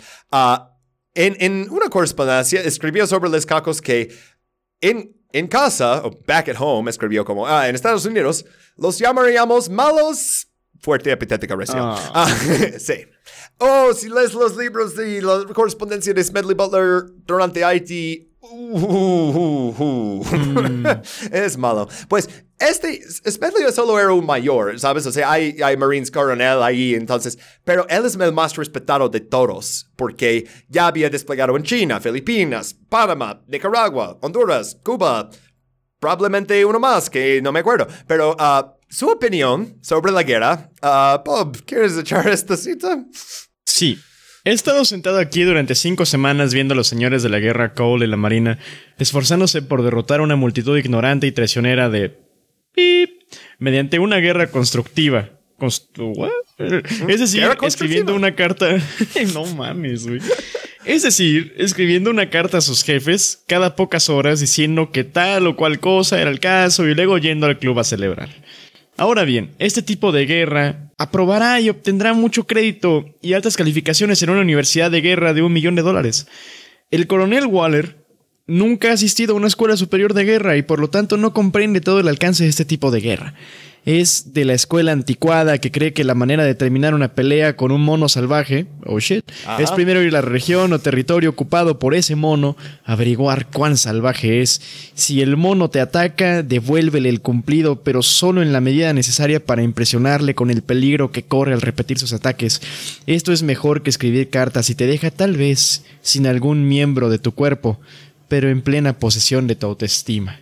Entonces, básicamente lo que está diciendo es, mira, pinche coronel quiere negociar todo, quiere hablar con, con esos líderes cacos y, y todo eso. Yo no quiero hacer eso. Lo que hacemos es salimos a espantarlos y enseñarles quién manda. Oh, bueno. Este, eh, Colonel Kell comenzó, como escribió Smedley, sobornando a los cacos para que se rinden. En, en vez de pelear, vamos ahí con dinero y les pagamos por sus rifles para, para que dejan sus rifles, ¿no? Y ah, funcionó bastante bien. O sea, a, media- a- a mediados de septiembre ya habían entregado miles de rifles. Ah, y ese programa de recompra fue con fondos haitianos distribuidos por los gringos. Entonces, sí, te pagamos por tu rifle con tu propio dinero, güey.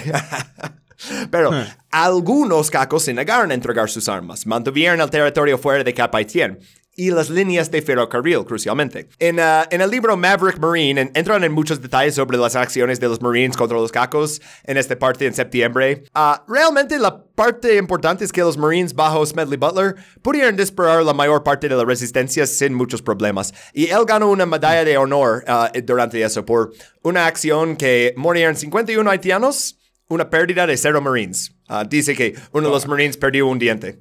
Ah, y en- No en la-. Sí, y ya. Entonces le dieron una me- medalla de honor.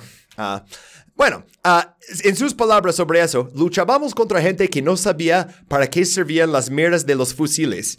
Tiraban los fusiles y agarraban piedras. Y, ok, los cacos no tenían buenos rifles, tenían rifles viejos y a, menudo no tenían la munición correcta, pero la parte más importante en eso no fue, oh, mi enemigo no sabe pelear, fue la táctica de los Marines, sancionada por el oficial al mando, Colonel Waller.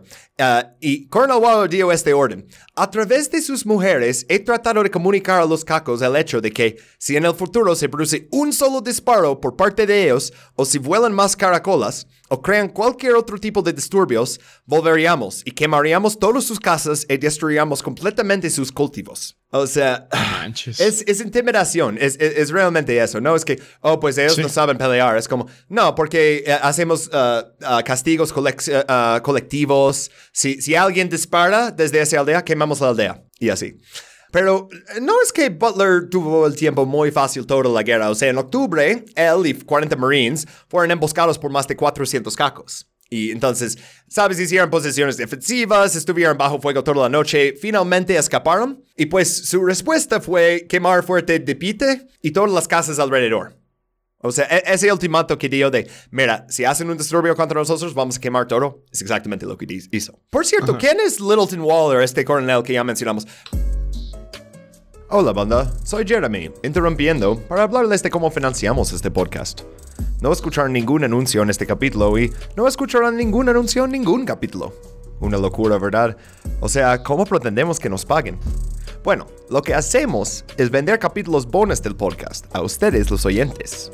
En patreon.com, Intervenciones Gringas Podcast, puedes elegir entre niveles a partir de un dólar y 50 centavos y obtendrás capítulos bonus cada mes. Únete hoy y ayuda a mantener nuestro podcast independiente y sin publicidad. Patreon.com, Intervenciones Gringas Podcast. Y ahora, volvemos al show. Pues él, ah, él salió en otro capítulo, ah, ah, en el de um, Filipinas, durante, ¿te acuerdas ese orden de mata a todos los hombres con más años de sí. 10? Sí. Ah, pues él también hizo unos crímenes de guerra y este, fue juzgado en 1902 por ejecutar a 11 porteadores filipinos sospechosos de motín. Pero luego Teddy Roosevelt anuló los cargos. Eh, Ah. es- este güey, y esto es muy difícil decir, pero es tal vez más racista incluso que Smedley Butler. A ver, Bob, ¿quieres leer este aquí? No hay un solo hombre honesto en Haití. Algunos hombres muy finos y bien educados, pero son unos verdaderos bajo la superficie. Ajá, pero, pero, le gustaba el país. No, no le gustaba ningún haitiano, pero le gustaba el país. Porque también escribió, te- tenemos tantas cartas de esas personas, escribió acaso sobre lo bien que sabía el café y las naranjas y dice, Haití es muy cómodo ahora y mucho mejor que Veracruz en su mejor momento. estaba, estaba justo antes de eso en Veracruz. Es hermoso. Bueno, es que sí, en Veracruz se acaba Dios, güey. No existe Dios, te lo juro. puros cangrejos. Este, eh, es hermoso y rico, la joya de las Antillas. Solo el pueblo es asqueroso. No mames, Maldito señor, güey. Pero sí, este es el que está como al, cargo de todo el esfuerzo los Marines en Haití. Pues para noviembre la resistencia organizada del CACO se había desmoronado por completo. Y esto pasó en la batalla de eh, Fort Riviere. Ri- ¿Riviere? Ah, prefiero los capítulos con nombres en español. Ok, pues un capitán de los Marines, William P. Upshur, que i- increíble nombre, ah, sirvió ahí. Él escribió a casa que han aprendido que el hombre blanco está en el trabajo noche y día y que vamos a todas partes y podemos llegar en cualquier momento. Oh, sí, o sea, es, lo que dije, o sea, táctica de terror, ah, de aplastar todo, o sea. Entonces, ah, dos en diciembre, básicamente ya terminaron la, la guerra de ese estilo, pero ya van a ocupar el país durante 19 años y necesitamos hablar de que, cómo era eso. Entonces, ah, dos semanas después de la batalla de Fort Riviere, ah, Smedley Butler recibió el encargo de crear una gendarmería. Oh, bueno, policía, no Guardia Nacional. Pero ahí querían, o sea, como que pusieron constabulary en, en este Nicaragua, o sea, constabularia. Ahí querían poner gendarmería para evocar la imagen de los franceses antes. Ajá. Y pues, ¿qué hizo? Porque ese es un pueblo que se ha liberado tantas veces de esclavitud y ahora vienen los gringos y... jaja, sí. Ok, pues...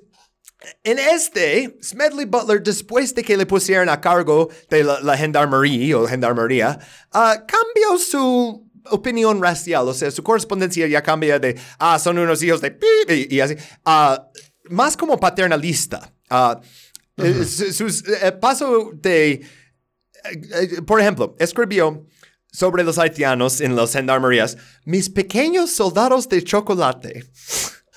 No mames. Ya sé, güey, te dije.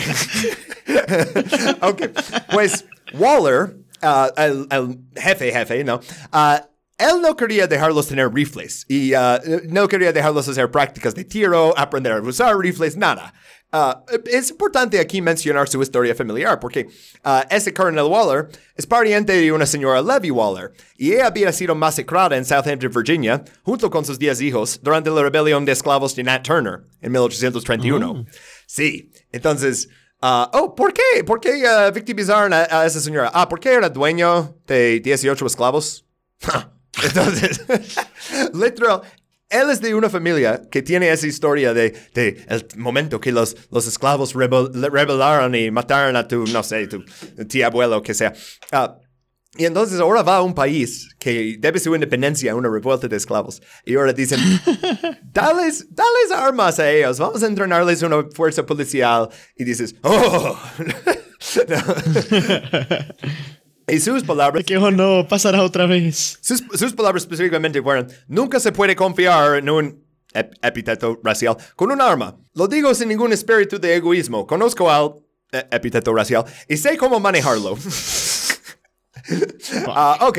Febrero 1916. La gendarmería ya tenía el control de Haití.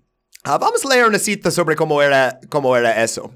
Ah, aquí, Bob, échale. El desnivel entre los oficiales blancos y los soldados rasos negros, heredado del modelo de los Marines, sirvió de pivote conveniente para la segregación racial según las normas estadounidenses. Ajá. Lo vimos en Panamá, lo vimos en Nicaragua.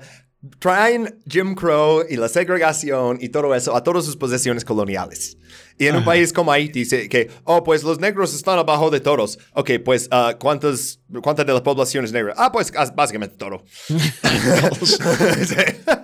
O sea, sí hay. eh, y, y ellos tam- tampoco vieron la cosa de. Los franceses tenían ah, vínculos y los alemanes con, con los élites. Y los élites eran los que tenían menos sangre negra, ¿no? O sea, los que eran como más claras de piel. Para Estados Unidos no les importó nada de eso. O sea, la, la- la regla de, de una gota, ¿no? O sea, the one drop rule que tenía. Si tienes algún variante negro, aunque tienes la piel muy blanca, no, sigues negro.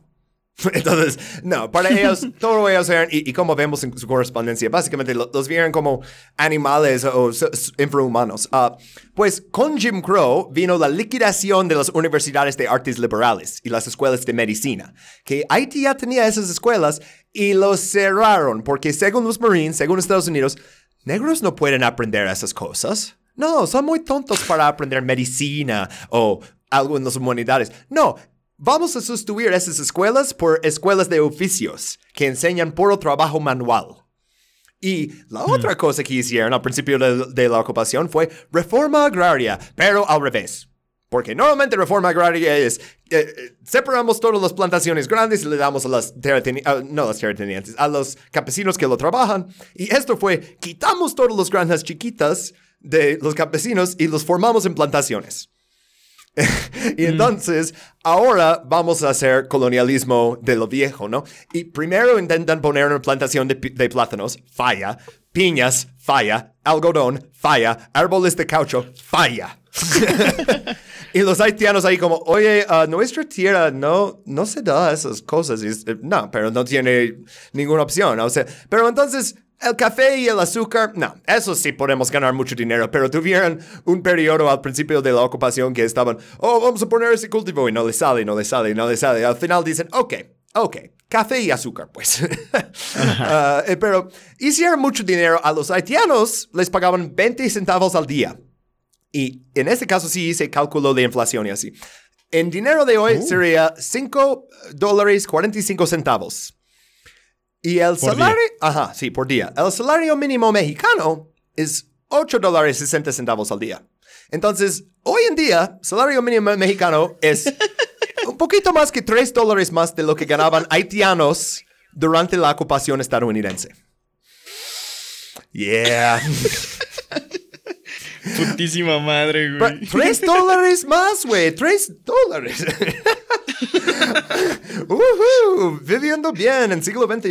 No hay ningún eco Ah, espera, espera. Pero estoy seguro que ahorita va a salir algún pendejo en los comentarios, esos güeyes que siempre se quejan que decimos nuestros pronombres.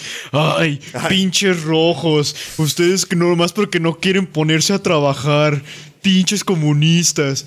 Banda. Vivimos en la puta mierda.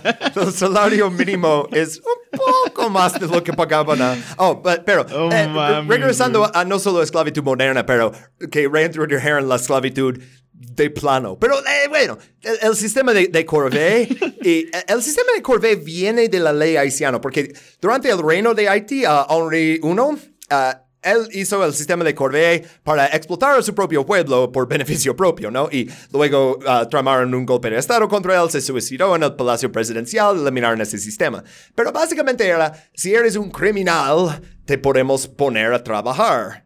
Y es lo que hace también en Estados Unidos después de la guerra civil. Bueno, Smedley Butler describió que ese sistema legal de trabajos forzados todavía existía en la ley haitiana, eh, no más que no lo usaban, o sea, nunca habían como quitado esa cláusula, no sé qué, pero entonces lo utilizó para hacer grandes mejoras en las infraestructuras. ¿Sabes? O sea, ellos construyeron lo- los vías y uh, las carreteras. Sí, uh, con labor esclavo. Entonces, utilizó sus gendarmes, o sea, su- sus nuevos policías, como los capataces, y a los campesinos como los esclavos. Y no solo, o sea, uh, los criminales, ok, no había tantos criminales en Haití como usaron para eso. Construyeron una carretera de 170 milas entre Port-au-Prince y Gonaives, y Butler dijo a sus comandantes militares, no sería conveniente hacer demasiadas preguntas sobre cómo realizamos esta obra. No pregunten, solo pasó. Sí, es, es que, mira, construimos todo eso. ¿Cómo? Ah, no te preocupes. Ahí también vemos aquí que Franklin Delano Roosevelt está en este slide. Como dije, subsecretario de la Marina y luego visitó a Port-au-Prince en enero de 1917. Y le hicieron una recepción en el ah, Palacio del Presidente d'Artiganov. Ah, y había mujeres blancas estadounidenses y se negaron a los hombres negros a bailar con ellos, entonces tuvieron un momento bastante incómodo. Luego, uno de los ayudantes de Roosevelt comentó que uno de los, ah, los ministros de Dartiganov habría alcanzado 1.500 dólares en una subasta en Nueva Orleans en 1860 con fines de semental. No mames. Sí, güey. Oye, esto podríamos ganar dinero vendiéndolo para... Ay, güey. Uf, la, la manera de que ven... Y esto es uno de los ministros del gobierno de Haití. No manches, güey. En la parte están hablando de eso en, un, en una recepción en un palacio presidencial, güey. Oh, pero es, No, pe- man. es peor porque luego Roosevelt y Dartiganov salen de la recepción.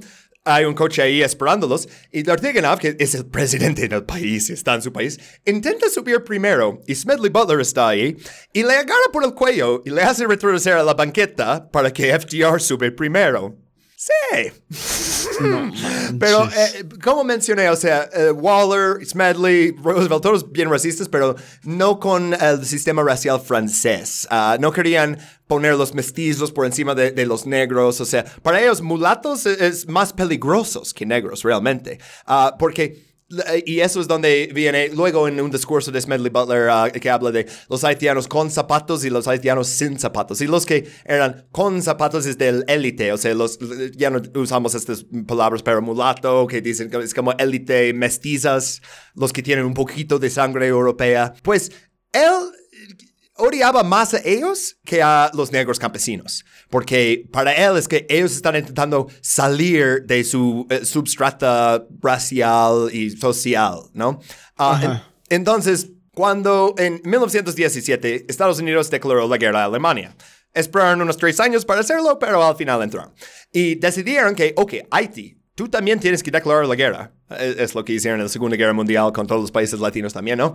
Ah, y dicen, ok, mira, también necesitan una constitución para tener como una manera de declarar guerra contra Alemania. Y bueno, necesitamos agregar unas cositas a la constitución, ya, ya saben cómo hacemos esto. Pero entonces redactaron una nueva constitución y lo pasaron al presidente Dartiganov y él dice, sí, está todo bien, pero necesitamos la aprobación de la legislatura. Uh, ¿y quién está en la legislatura? Pues principalmente haitianos mestizos, que a Smedley Butler le parece que están intentando no ser tan negros como el resto y salir y, y alcanzar un nivel de blanquitud o algo, ¿no? Entonces, ¿te acuerdas en el capítulo de Honduras, un mercenario estadounidense, Lee Christmas, lleva una arma cargada Sí. a la legislatura? Pues esta vez fue fucking Smedley Butler, güey. 19 manches. de junio 1917.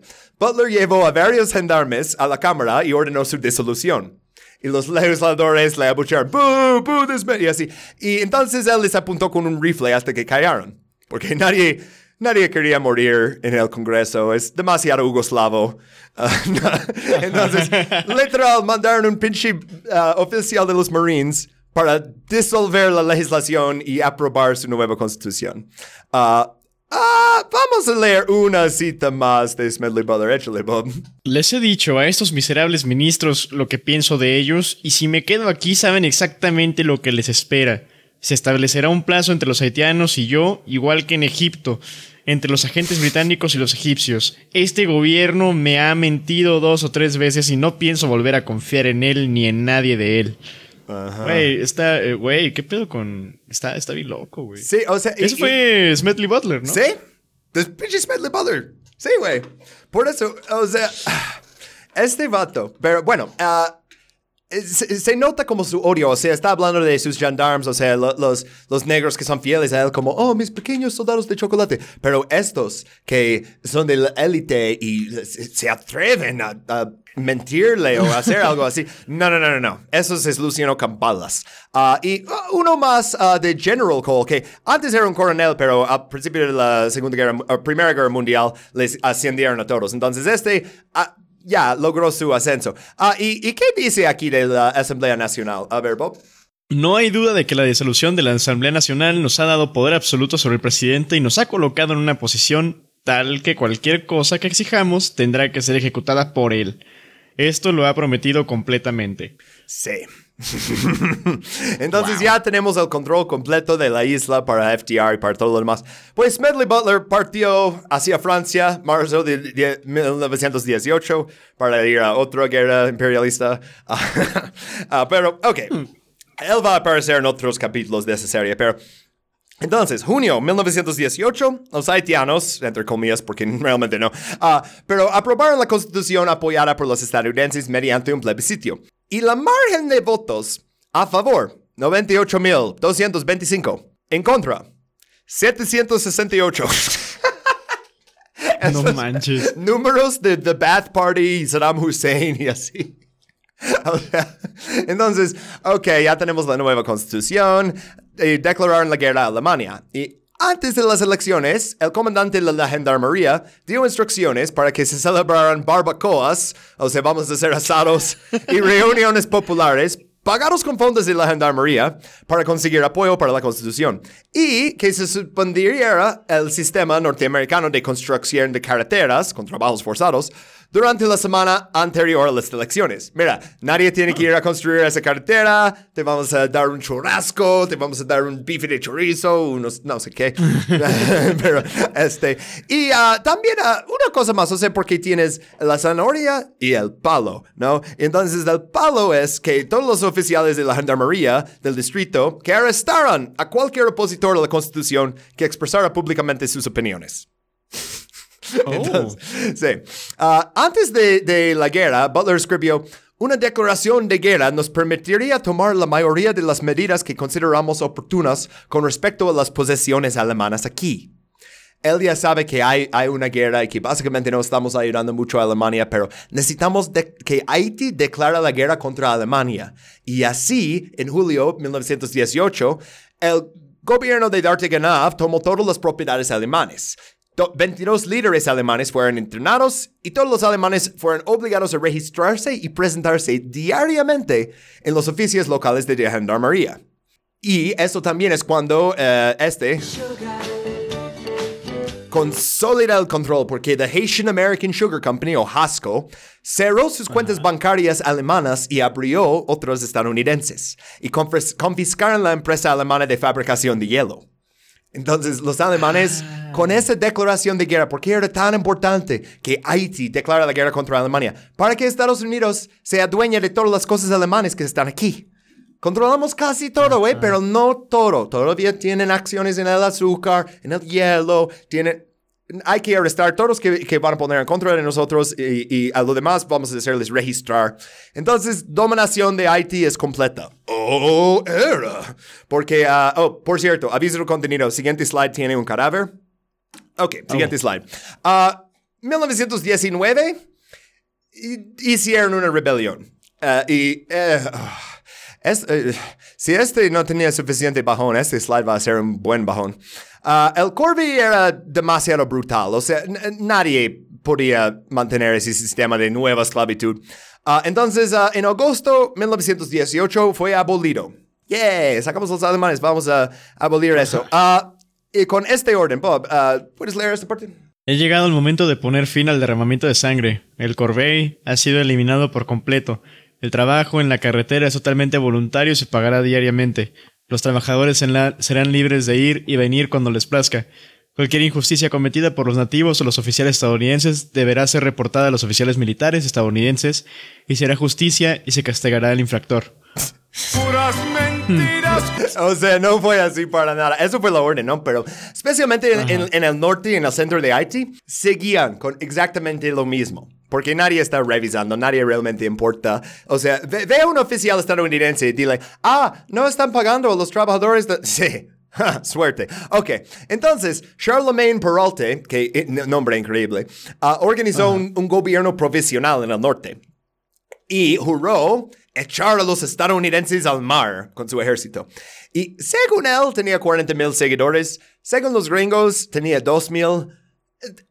Es imposible saber exactamente cuánta gente estaba en sus filas realmente, pero miles, miles. O sea, si los gringos admiten al mínimo 2 mil, ok. Ah, el tamaño de su ejército no es tan importante, porque es el, el impacto, es, eso es el importante.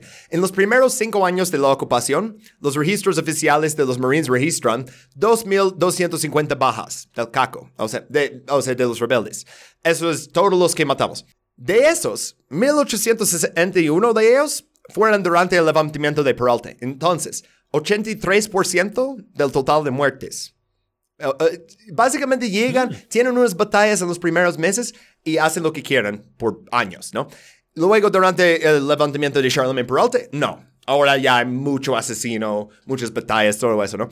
Les dio una verdadera lucha a los gringos, obviamente no, no funcionó, pero ok, entonces, este ah, ah, subteniente que puse ahí, Herman Hannikin, él mató a Peralta y ganó una medalla de honor. Vamos a empezar. ¿Cómo lo hizo? Vamos a empezar con. Puedes leer eso en el sitio del- Cuerpo de Marines. ah, su comendación por la medalla de honor. Eso es registro público. Bob, échame otra cita.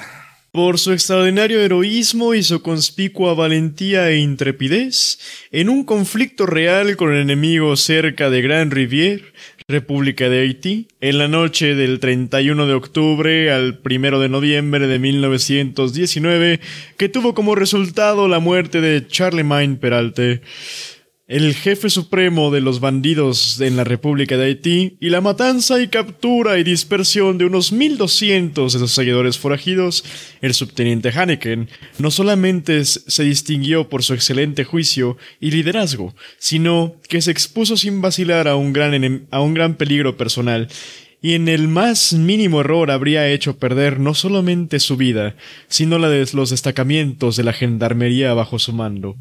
El éxito de su misión será sin duda de un valor incalculable para la República de Haití. De un valor incalculable, porque este era el líder. Charlemagne era el líder de, de, de los. El jefe supremo de los bandidos. Los bandidos. Ajá, entonces, ok, noche de 31 de octubre, Halloween. Y qué apropiado, porque para asesinar a Charlemagne Peralta se, se disfrazó. ¿Pero cómo se disfrazó? Pues como un holandés en la Navidad. Se pintó la cara de negra. Pero, Ay, no. ajá, literal, un marine en blackface asesinó a este güey y le dieron la medalla de honor. Pero ¿cómo sabía dónde era? Pues este que puse en la slide ahí, Jean-Baptiste Cons, le dicen el Judas haitiano. Ajá. Entonces ya sabes. Ah, era un antiguo confidante de, de Peralta y decidió, no, esta rebelión no va a ganar, voy a ir a hacerme un poquito de dinerito. Y se fue a espiar por los Marines. Y le dijo a Henneken exactamente dónde se escondía Peralta. O sea, dónde era como su, su cuartel secreto, ¿no? Entonces, ah, Henneken ah, pintó la cara de negro para pasar, infiltró y lo mató a tiros. Y luego puso en escena su cadáver y tomó la fotografía que vemos ahí. Y hizo copias para distribuir a todos, para intimidar cualquier otro levantamiento, porque eso es, es la táctica de los Marines. Es, eh, necesitamos matar a algunos, pero luego enseñar a todos la brutalidad de que somos capaces. Pero hizo un gran problema con eso, porque así como lo puso, parece Cristo.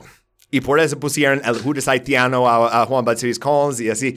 Eh, Esta escenificación de cadáveres de negros también es importante reconocer que eso es lo que hicieron en los linchamientos en el sur de Estados Unidos. En, en todo Estados Unidos, pero especialmente en el sur, en Texas, en Georgia, en Carolina del Sur. Esa Y en Irak. Ajá, sí.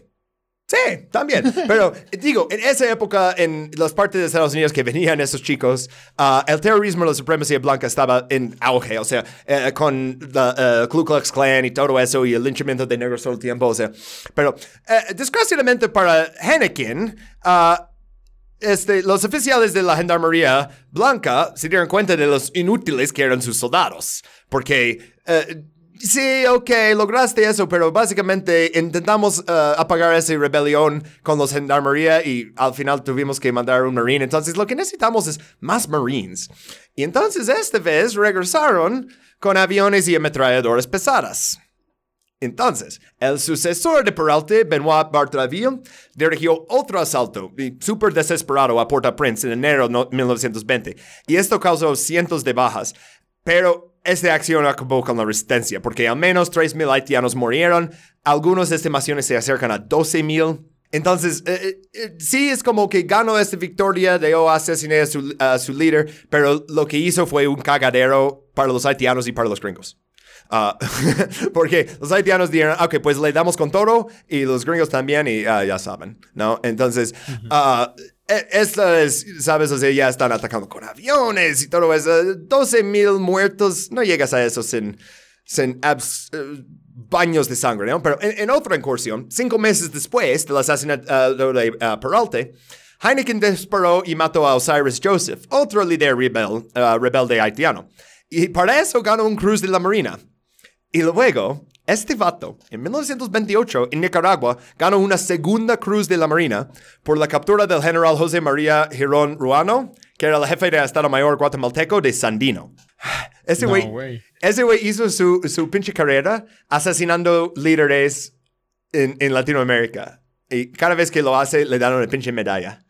Ah, pero entonces, ya llevan como cinco años eh, de ocupación en Haití y se están identificando los combates. Ya los periódicos en Estados Unidos están recibiendo historias de todo eso y no es popular. O sea, entonces hubo elecciones en Estados Unidos ese año. Y Woodrow Wilson ya había cumplido sus dos mandatos, entonces había nuevos candidatos demócratas, y eran James M. Cox para presidente y Franklin D. Roosevelt como vicepresidente para los demócratas. Y para los republicanos era Warren G. Harding. Y Warren G. Harding utilizó la ocupación de Haití y también, uh, o sea que FDR estaba en el, en el, boleto de los demócratas como una estrategia de campaña. Porque dijo, uh, vamos a hacer una investigación sobre los abusos militares. Y esto es lo que dijo Woodrow Wilson sobre eso cuando le, le pidieron, oye, ¿qué está pasando en Haití? Uh, ¿Quieres leer las palabras de Wilson, Bob? Ay, maldito Wilson. He tomado parte de este historial desde el principio y no hay nada en él de lo que avergonzarse en ningún momento. Ah, man, fuck this guy. Pero entonces, Warren G. Harding usó todo eso, o sea, los abusos en Haití, las historias que están saliendo de, batallas y masacres y todo eso. Y dice, yo voy a apagar todo eso, vamos a hacer una investigación. Uh, el NAACP, la Organización para el Avancimiento de Personas de Color, uh, esto le apoya, James Weldon Johnson le apoya, eh, entonces gana, gana las elecciones de forma aplastante. Los únicos estados que votaron a pinche James M. Cox y Franklin D. Roosevelt eran en el sur, o sea, en el viejo sur, ¿sabes? Hmm, interesante cómo funciona eso. Entonces, ah, pues Warren G. Harding va a poner fin a la ocupación de Haití en 1920, ¿verdad? No. Termina en 1934. Pero durante la campaña, FDR dijo la parte silenciosa en voz alta. Estaba en un evento de campaña frente a periodistas y dijo, Saben que tuve algo que ver con el funcionamiento de un par de pequeñas repúblicas. Los hechos son que yo mismo escribí la constitución de Haití. Y si lo digo, creo que es una constitución bastante buena. Ah, Dios mío. Me caga cuando la gente dice que oh, FDR terminó las guerras bananeras con su político de buen vecino. Y luego ves, ¿y qué estaba haciendo Franklin Roosevelt durante todas esas guerras? o sea, hmm. escribiendo la constitución de Haití. Uh, mayor de los Marines agarra al presidente de Haití para dejarlo subir primero al coche. No ve ningún problema con eso. Pues Warren G. Harding era oportunista, ¿sabes? O sea, Hizo un discurso nueve días después de que FDR dijo eso. Y, güey, la política hace 100 años. Eh, hizo el discurso desde el porche de su casa en Marion, Ohio, y dijo que no iba a facultar a un subsecretario de la Marina para que redacte una constitución para los vecinos indefensos de los indios occidentales y se le haga tratar a punto de bayonetas portadas por marines estadounidenses. Y chido. También luego en otros discursos dijo como la, la violación de Haití y afirmó que, y eso es correcto, miles de nativos haitianos han sido asesinados por los marines estadounidenses. Sí. ¿Qué vas a hacer al respecto? Ah, básicamente nada. Ah, criticó el sistema de Corvée, ah, la matanza indiscriminada de civiles. Entonces, eh, es, es por el momento político, porque, eh, como mencioné, ah, había manifestaciones de personas negras en Estados Unidos en contra de la política de Haití. Tenían carteles que decían, no hagan de Haití el Congo de Estados Unidos. Bastante fuerte, ¿no? No. sí. Sí. O sea, James Weldon Johnson se fue a Haití en febrero de 1920. Reunió con, ah, bueno, miembros destacados de la élite haitiana, ah, pero les dijo que deberían crear una organización similar a la NAACP, algo para exigir derechos. Harding tomó el poder 1921. En agosto se reunió el Comité Selecto sobre Haití y Santo Domingo. Hicieron tanto material, tantos testigos, no pude leer todo, es demasiado. Si algún día convertimos este podcast en un libro, volveré al material de origen, pero vamos a leer unas declaraciones de apertura que se refiere a la afirmación de Woodrow Wilson que las vidas estadounidenses estaban en peligro en Haití. Ah, ok, es uno largo. Oh, échale, porfis. Claro. Eh, pum. Fuck, sí es muy largo. Ah, ya sé. El hecho es que aunque el 27 de julio de 1915 se produjeron trágicos acontecimientos en Puerto Príncipe que resultaron en el derrocamiento y muerte del presidente Wilhelm Guillaume Sam, en todo este asunto no se tomó ni se puso en peligro la vida de un, ciudadano estadounidense o extranjero. No se destruyó ninguna propiedad y aunque por el momento no había gobierno, no hubo incendios, asesinatos ni robos. La tranquilidad se restableció rápidamente y un comité de seguridad pública asumió la responsabilidad del orden hasta que se eligiera un nuevo gobierno. Hay que tener en cuenta que no hay solo un caso de un estadounidense o de hecho de un extranjero que haya sido asesinado o molestado en Haití antes de la ocupación estadounidense. La Exacto. verdad es que la administración de Wilson. sí, no manches, fuck. Lo la verdad es que la administración de Wilson. Sí, completamente, güey. Perdón. Eh, La verdad es que la administración de Wilson se aprovechó de las aventuras políticas de una nación débil e indefensa y la obligó a una intervención que a través de la Agencia de Ministros estadounidense en en diciembre de 1914, de la misión de Fort Smith en, 1900 en marzo de 1915 y de la misión de Paul Fuller Jr. en 1915, se había preparado durante mucho tiempo. Sí, no mencioné todas esas cosas, pero básicamente es lo que hablé antes de que estaban planeando una intervención en Haití durante todo ese momento hasta que uh, doctor Rosalvo Bobo les dio el pretexto, ¿no? Pero sí, dicen, mira, no, no murió ni una sola persona, no fue nada destruida, todo eso fue un pretexto. Y lo están diciendo en el Senado de Estados Unidos en 1921, ¿sabes? Es como cosas que decimos aquí. Pues eh, eh, esos senadores que aparecen en el meme son Metal McCormick, él era como el, el kingmaker de eso. Los otros, uh, Atlee Pomerine, Tasker L. Oddie, nomás Tasker L. Oddie es un nombre increíble, pero eh, bueno, se supone que había dos senadores más, entre ellos nuestro amigo Philander Knox, del capítulo de Nicaragua, pero uh, no participaron, nomás eran esos tres vatos. Y realmente era la decisión de Metal McCormick. Y este güey y tomó su decisión antes de ninguno de los testigos prestar testimonio. O sea, esta audiencia del Senado fue teatro. Puro y sencillo, teatro. Es lo mismo que, oh, los hearings sobre uh, el 6 de enero y la incursión de Trump. No, no va a pa- pasar nada. Y lo puedo comprobar especialmente con McCormick, porque McCormick escribi- escribió un artículo en una revista en 1920 y se llama Nuestro fracaso en Haití. Eh, ok, empieza bien, título honesto. Pero él argumentaba que Estados Unidos no podía retirarse ahora, pero que tenía que or- reorganizar y centralizar la administración. Y criticó los errores de la administración de Wilson, pero escribió, estamos ahí y a mi juicio debemos permanecer ahí durante 20 años. Ah. Y- No, no sí, mames. Entonces, este, o sea, este documento que puse ahí es son como 900 páginas de testimonio, o sea, de cosas. Podríamos repetir muchas aquí, pero están bien pinches feas, pero de, de asesinos, de esclavitud, de, de pérdida de dignidad. O sea, por eso hice el meme, ¿no? Que les están diciendo de todo y dicen, ah, ok, tenemos la solución. Y la solución es ah, un nuevo gobierno militar. Ups. Y Upsi. este general Russell, que le pusieron como alto comisionado, high commissioner, es, es- es un término que inventaron para ser básicamente el dictador, pues tenía órdenes de supervisar y coordinar las actividades estadounidenses en Haití e informar directamente al Departamento de Estado como representante personal. Ok, pues ah, vamos a leer un poquito de sus propias palabras. Ah, él escribió sobre los haitianos que tienen las características de las razas negra y latina. Ok, ¿qué significa eso? Ok. Porque luego es el momento de ciencia racial y la raza negra y así. Ok. Luego escribió, el haitiano no educado que vive en el interior del país es más o menos un animal que hará todo lo que se le diga. Tienen la mentalidad de un niño de no más de 7 años criado en condiciones ventajosas. Es ese racismo paternalística. a- la, primera parte es, queremos hacerle no humano, o sea, es infrahumano, es, es como un animal. Pero también, que es como un niño de 7 años.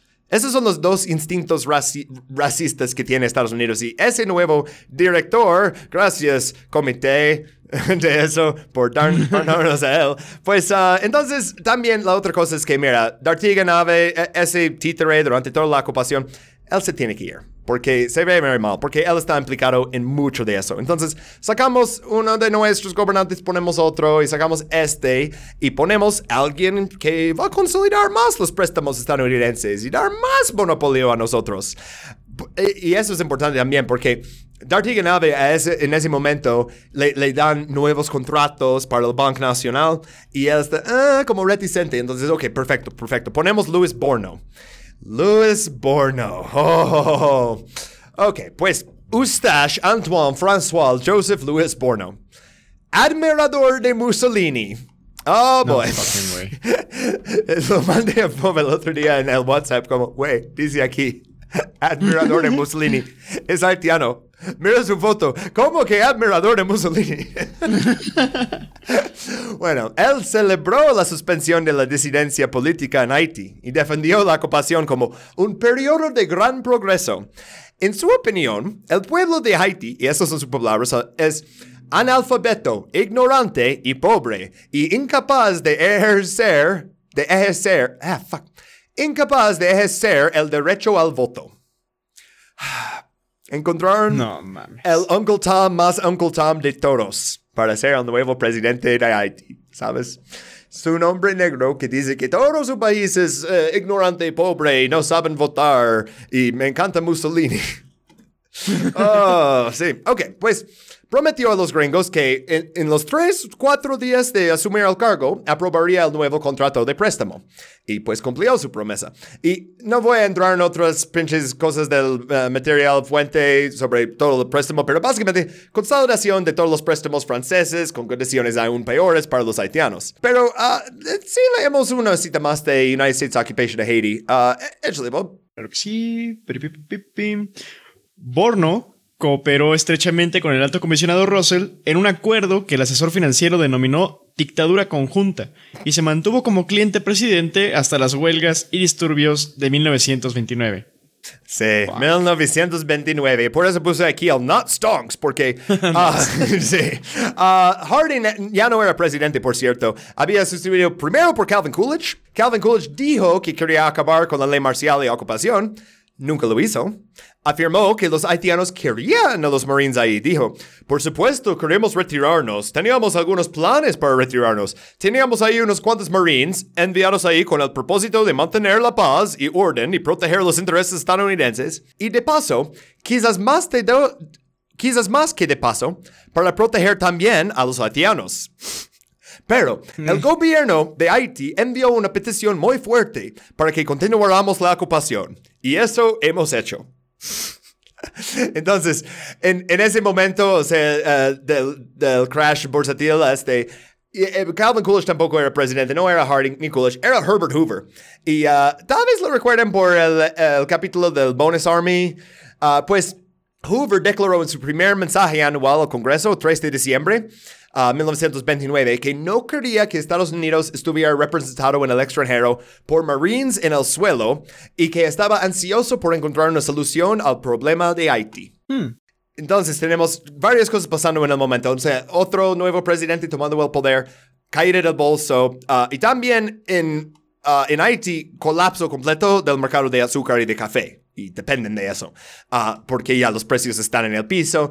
Entonces, en octubre de 1929, cuando está pasando todo eso, presidente Borno dice, vamos a cancelar las elecciones.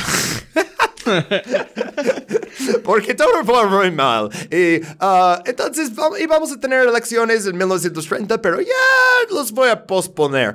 Y empezaron a tener huelgas. Las primeras fueron por estudiantes. Si eres un estudiante escuchando eso, tú tienes poder político que ni conoces. Ok, pues estudiantes de la Escuela Central de la Agricultura de Técnica de Servicios ah, les habían reducido las becas de incentivo. Ellos empezaron una huelga de estudiantes, les siguió más estudiantes de las otras escuelas. Para noviembre, to- o sea, y, eso es sin formar tantos sindicatos, no más la amenaza de una huelga general. Entonces, Borno declaró que, ok, ah, yo no me voy a presentar al tercer mandato, pero ya es muy poco, muy tarde. Entonces, turbas enfurecidas empezaron a lanzar piedras contra los gendarmes y los marines, y el alto comisionado reaccionó reiniciando el toque de queda, ley marcial, prohibiendo prensa de oposición, cancelando estatus independiente de los gendarmes. Le- la- ya eran independientes los gendarmes para este entonces, pero ya los reincorporó con los marines y solicitó refuerzos de los marines. Mándame más de Guantánamo y todo eso. Ah, entonces, 6 de diciembre de 1929 en Cáez. Esto fue el punto culminante porque 1500 campesinos, muy enojados, armados con piedras, machetes, palos, rodearon a 20 marines.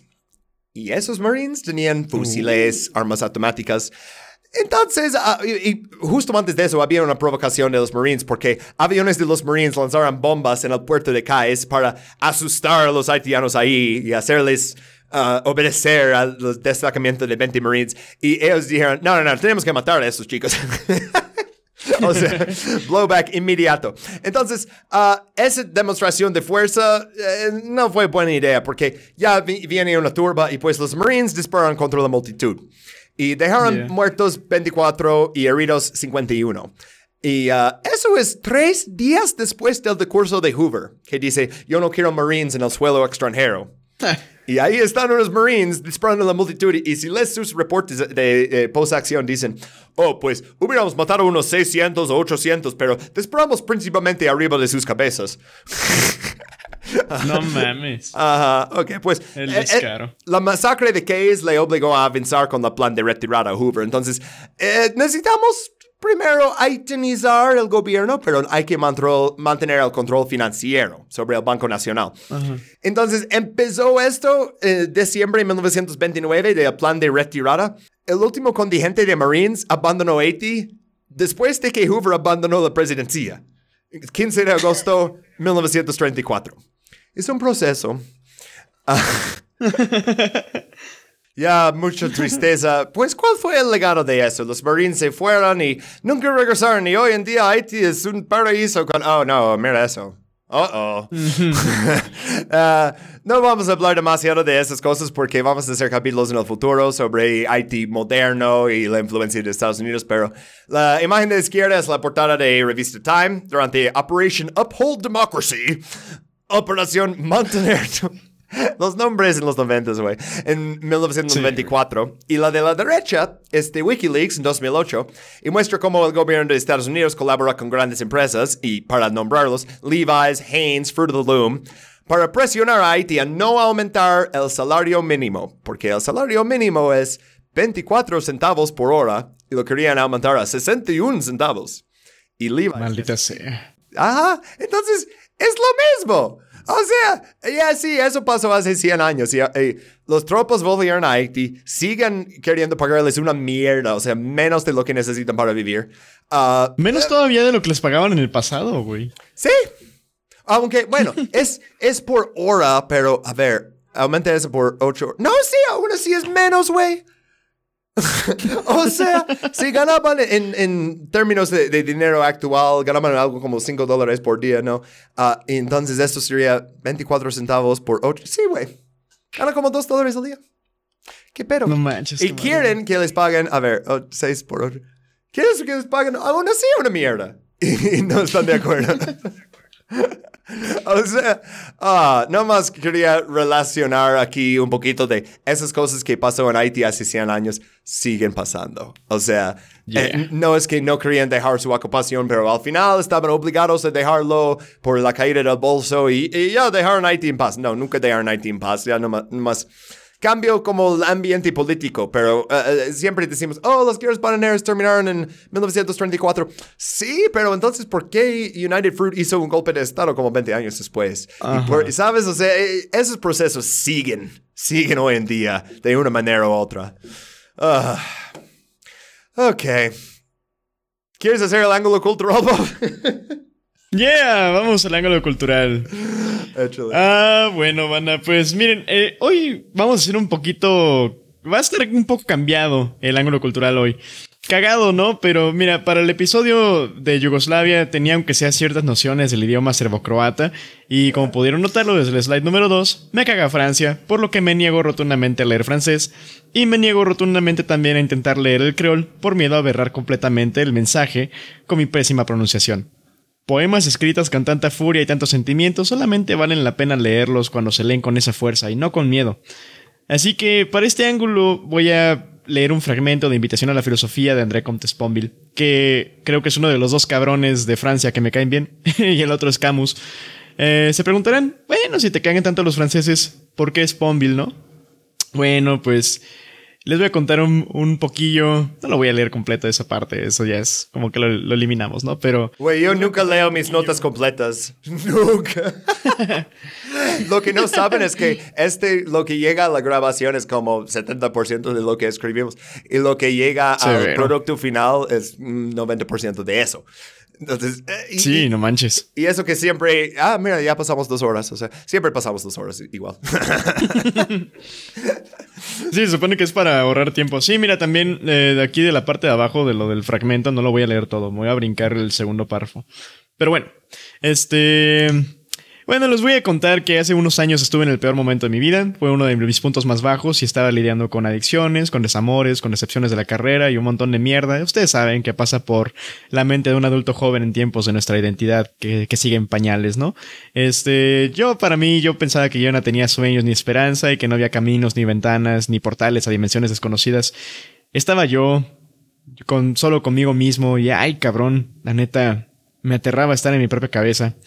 Entonces, este, de pronto, un día de estos, teniendo ya una clase semestral chida, me doy cuenta que la clase que agendé de pura mamada para llenar un hueco ese semestre me la da un profesor diferente a todos los demás. Y esto me refiero no solamente en la cuestión física, porque ahorita van a saber qué pedo, ¿no? También era diferente en absolutamente todo lo que hacía para sus clases. Era Jefferson Fresnel Jr., Pierre-Claude François, o Jeff, para más corto. Considerado uno de los profes más exigentes de la universidad donde estaba antes, resultó que el desgraciado me salvó la vida. Nunca había leído tanto en mi vida, nunca me sentí tan vivo como en sus simposios de lectura, debatiendo libros, hablando de filosofía, explorando la historia con mis propios sentidos y dándole sentido a través de mis propios sentires. Al chile me vi a mí mismo vivo. Me sentí con el valor de pasar sobrio dos años y de cambiarme de carrera en séptimo semestre para por fin seguir mis sueños y ser mi historiador.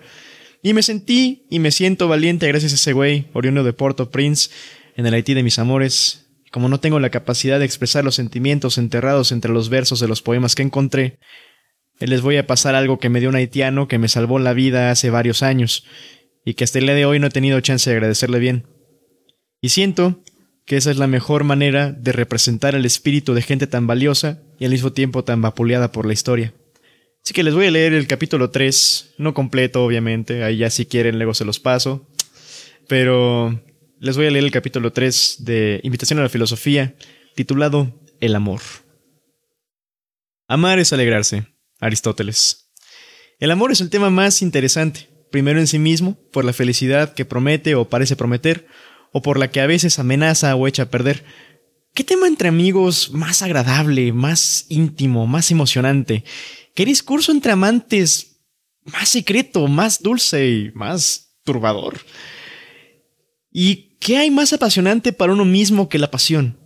Se dirá que hay otras pasiones además de las amorosas, hay otros amores además de los pasionales. Esto que es muy cierto confirma mi tesis.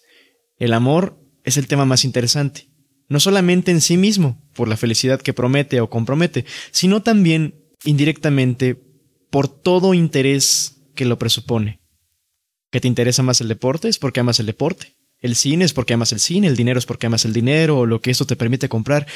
La política es porque amas la política, o el poder, o la justicia, o la libertad. Tu trabajo es porque lo amas, o porque amas al menos lo que te aporte o te aportará. Tu felicidad es porque te amas a ti mismo, como todos, y porque la felicidad, sin duda, no es más que el amor a lo que se es, a lo que se tiene, a lo que se hace. ¿Te interesa la filosofía? Esta lleva el amor en su nombre, filosofía en griego, amor a la sabiduría, y en su objeto, ¿Hay mayor sabiduría que amar? Sócrates, a quien todos los filósofos veneran, jamás pretendió otra cosa. Tantos intereses tan diferentes, tantos amores tan diferentes, pero ningún interés sin amor. Y esto vuelve a situarme en mi punto de partida. El amor es el tema más interesante, y el resto de temas solo son interesantes con proporción con el amor que les ponemos o que hallamos en ellos. Así pues, hay que amar el amor o no amar nada. Hay que amar el amor o morir. Por eso el amor y no el suicidio es el único problema filosófico realmente serio. El empleo de la misma palabra para nombrar amores tan diferentes es fuente de confusiones o incluso de ilusiones, pues inevitablemente el deseo interviene. ¿Sabemos de qué hablamos cuando hablamos del amor? No aprovechamos con bastante frecuencia la... Aprovecha... Ah, espera. ¿No aprovechamos con bastante frecuencia la ambigüedad de la palabra para esconder o embellecer amores dudosos? Esto es, egoístas o narcisistas para engañarnos a nosotros mismos, para aparentar amar algo distinto de nosotros mismos, para ocultar antes que corregir nuestros errores o nuestros extravíos. El amor place a todos. Pero esto, que es totalmente comprensible, debería ponernos en guardia. El amor a la verdad debe acompañar a nuestro amor al amor, iluminarlo guiarlo, aunque haya que moderar tal vez el entusiasmo. Una declaración filosófica de amor podría ser, por ejemplo, esta. Está el amor según Platón, te amo, me faltas, te quiero. Está el amor según Aristóteles o Spinoza, te amo, tú eres la causa de mi gozo y esto me alegra. Está el amor según Simón Weil o Yankelevich, te amo, como a mí mismo, que no soy nada, o casi nada. Te amo como nos ama Dios y es que existe. Te amo como amo a todos. Pongo mi fuerza al servicio de tu debilidad, mi poca fuerza al servicio de tu inmensa debilidad. Eros, filia, agapé, el amor que toma, que solo sabe gozar o sufrir, poseer o perder, el amor que se alegra y comparte, que quiere el bien de quienes lo hace, el amor, finalmente, que acepta y protege, que da y se da, que ni siquiera necesita ser amado. Te amo de todas estas formas. Te tomo ávidamente, comparto gozosamente tu vida, tu cama, tu amor, y me doy y me abandono dulcemente. Gracias por ser lo que eres, gracias por existir y por ayudarme a existir. Y listo. Ya, you know, sabes, no estaba esperando algo de ese estilo. O sea, eh, eh, eh, la semana pasada, bueno, el capítulo pasado, porque ya lo hacemos cada dos semanas, pero este, era súper de, de cómo la política y así. Esto es como, es, es, es puro amor. Interesante, ¿eh? o sea, pero, a ver, o sea, sí, ya sé que te caga francés, pero gente de, de, lineaje haitiano que tiene un poquito de francés ahí, no creo que sean malos, ¿no? Pero los, ah, franceses en el hexágono, ajá, bueno. Ah, sí, sí, justamente. Es que te digo, la neta, por ejemplo, encontré ayer un poema muy, muy bueno, pero eh, me quedé pensando, o sea, neta, esta madre no rima en español. y siento que no... Sí, güey, no manches, dije, no manches, la neta, o sea, si lo leo la gente va a estar así como de que, y pues es que no sé, hay algo ahí. Y la neta, pude haberlo leído como lo he hecho antes, ¿no? Que lo leo, por ejemplo, que leí el, las canciones de, en, en serbo croato, pero pues más o menos le hallaba esa madre, ¿no? Apenas habíamos empezado el podcast. Entonces estamos ahí leyendo en serbo croato, yo escuchando, yo como, oye, uh, ese podcast es diferente a lo que pensé que sería, pero me gusta, ¿eh? A la vez sí me gusta.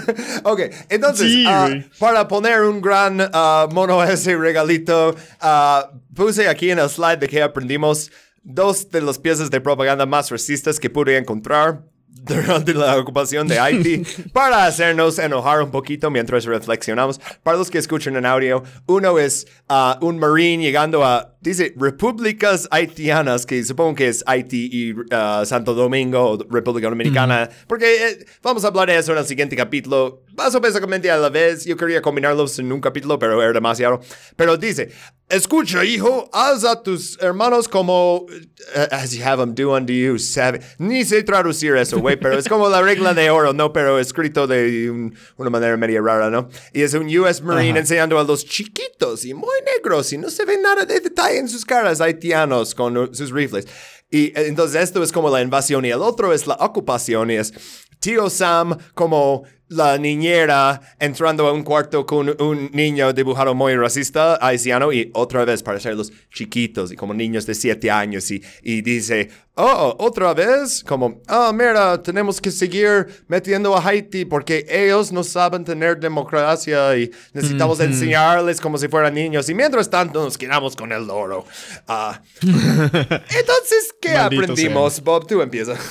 Yo creo que aprendimos que, bueno, definitivamente Haití es un país que desde, desde que se independizó, básicamente desde que existe, nunca nadie lo ha dejado soñar y nunca nadie lo ha dejado brillar. Pero, pues ahí sigue, ¿no? Ahí sigue. Espero que, que le vaya bien a la gente, en especial si alguien nos escucha en Haití o que conoce a alguien de Haití. Espero que, que le esté yendo chido. Eh, aprendimos que, bueno, eh, no solamente los estadounidenses son culeros, también los franceses. Aprendimos también que... Oh, y alemanes Güey, también, o sea- alemanes.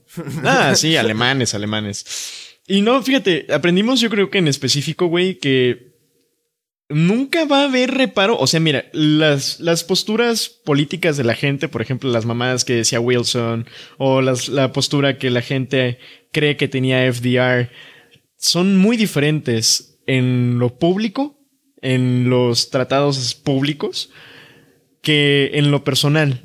Sus Sí. cartas, qué bueno que tenemos sus cartas, porque eso justamente nos muestra el carácter del tipo de personas que son, en realidad. Y qué bueno que esas madres están, están al público. Ojalá más gente supiera que están para que las lean.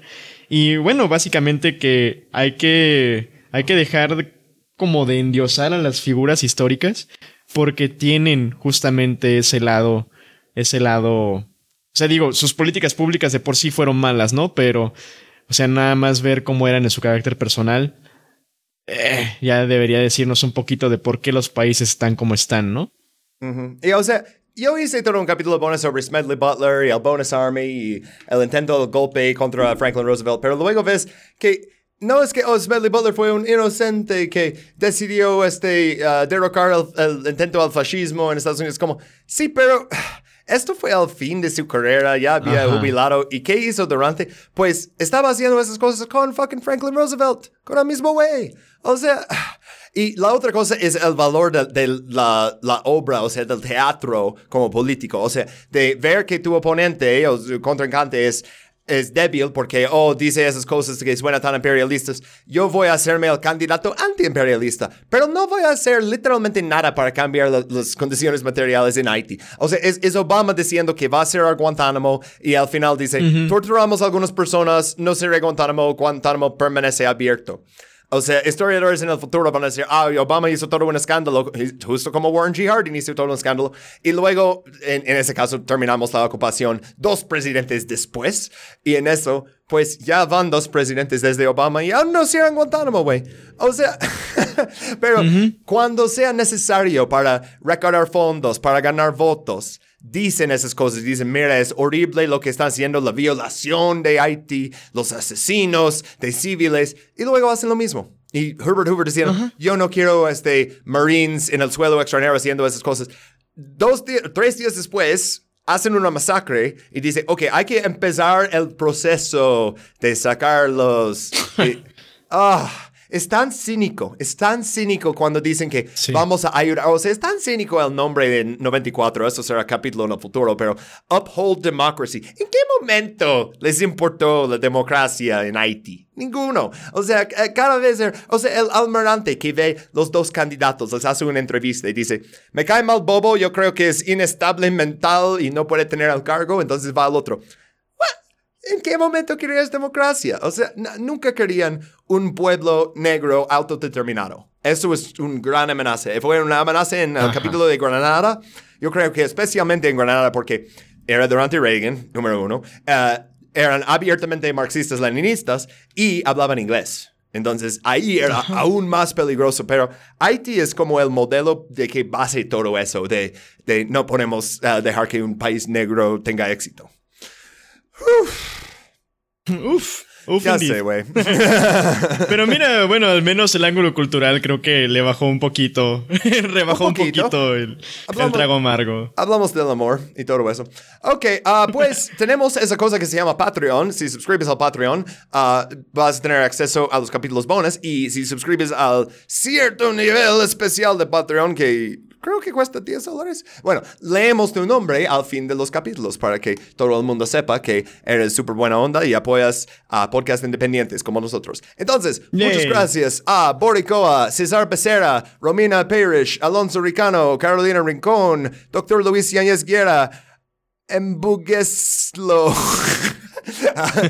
Ah, no sé pronunciar ese, ah, pero muchas gracias ah, a todos los nombres de usuarios que ponen. Ah, y si aún no estás en el Patreon, tenemos niveles a partir de $1.50 centavos para tener algunos capítulos bonus. Normalmente la gente que inscriba a ese nivel, una semana después, aumenta su contribución para escuchar todos los capítulos bonus porque dicen, wow, estos están bien chidos. Yeah. y ah, ah, algo más que queremos decir, síguenos en redes, ah, Bob. Ya, síguenos en todos lados, no te olvides de tomar agua, no seas racista y cuando vayas a Francia, orínate en la tumba de Charles de Gaulle y nos mandas video a este podcast. Gracias, banda, espero que tengan un buen día. Y si ven que Estados Unidos dice que quiere entrar a Haití otra vez porque necesita hacer algo contra bandas criminales y restaurar la orden y proteger las vidas de estadounidenses, ya saben. Ok. Eso pasó la semana pasada, ¿no? Sí, ajá, sí, sí. Ah, ah. Órale. Sale, banda. Nos vemos. Bye. Bye.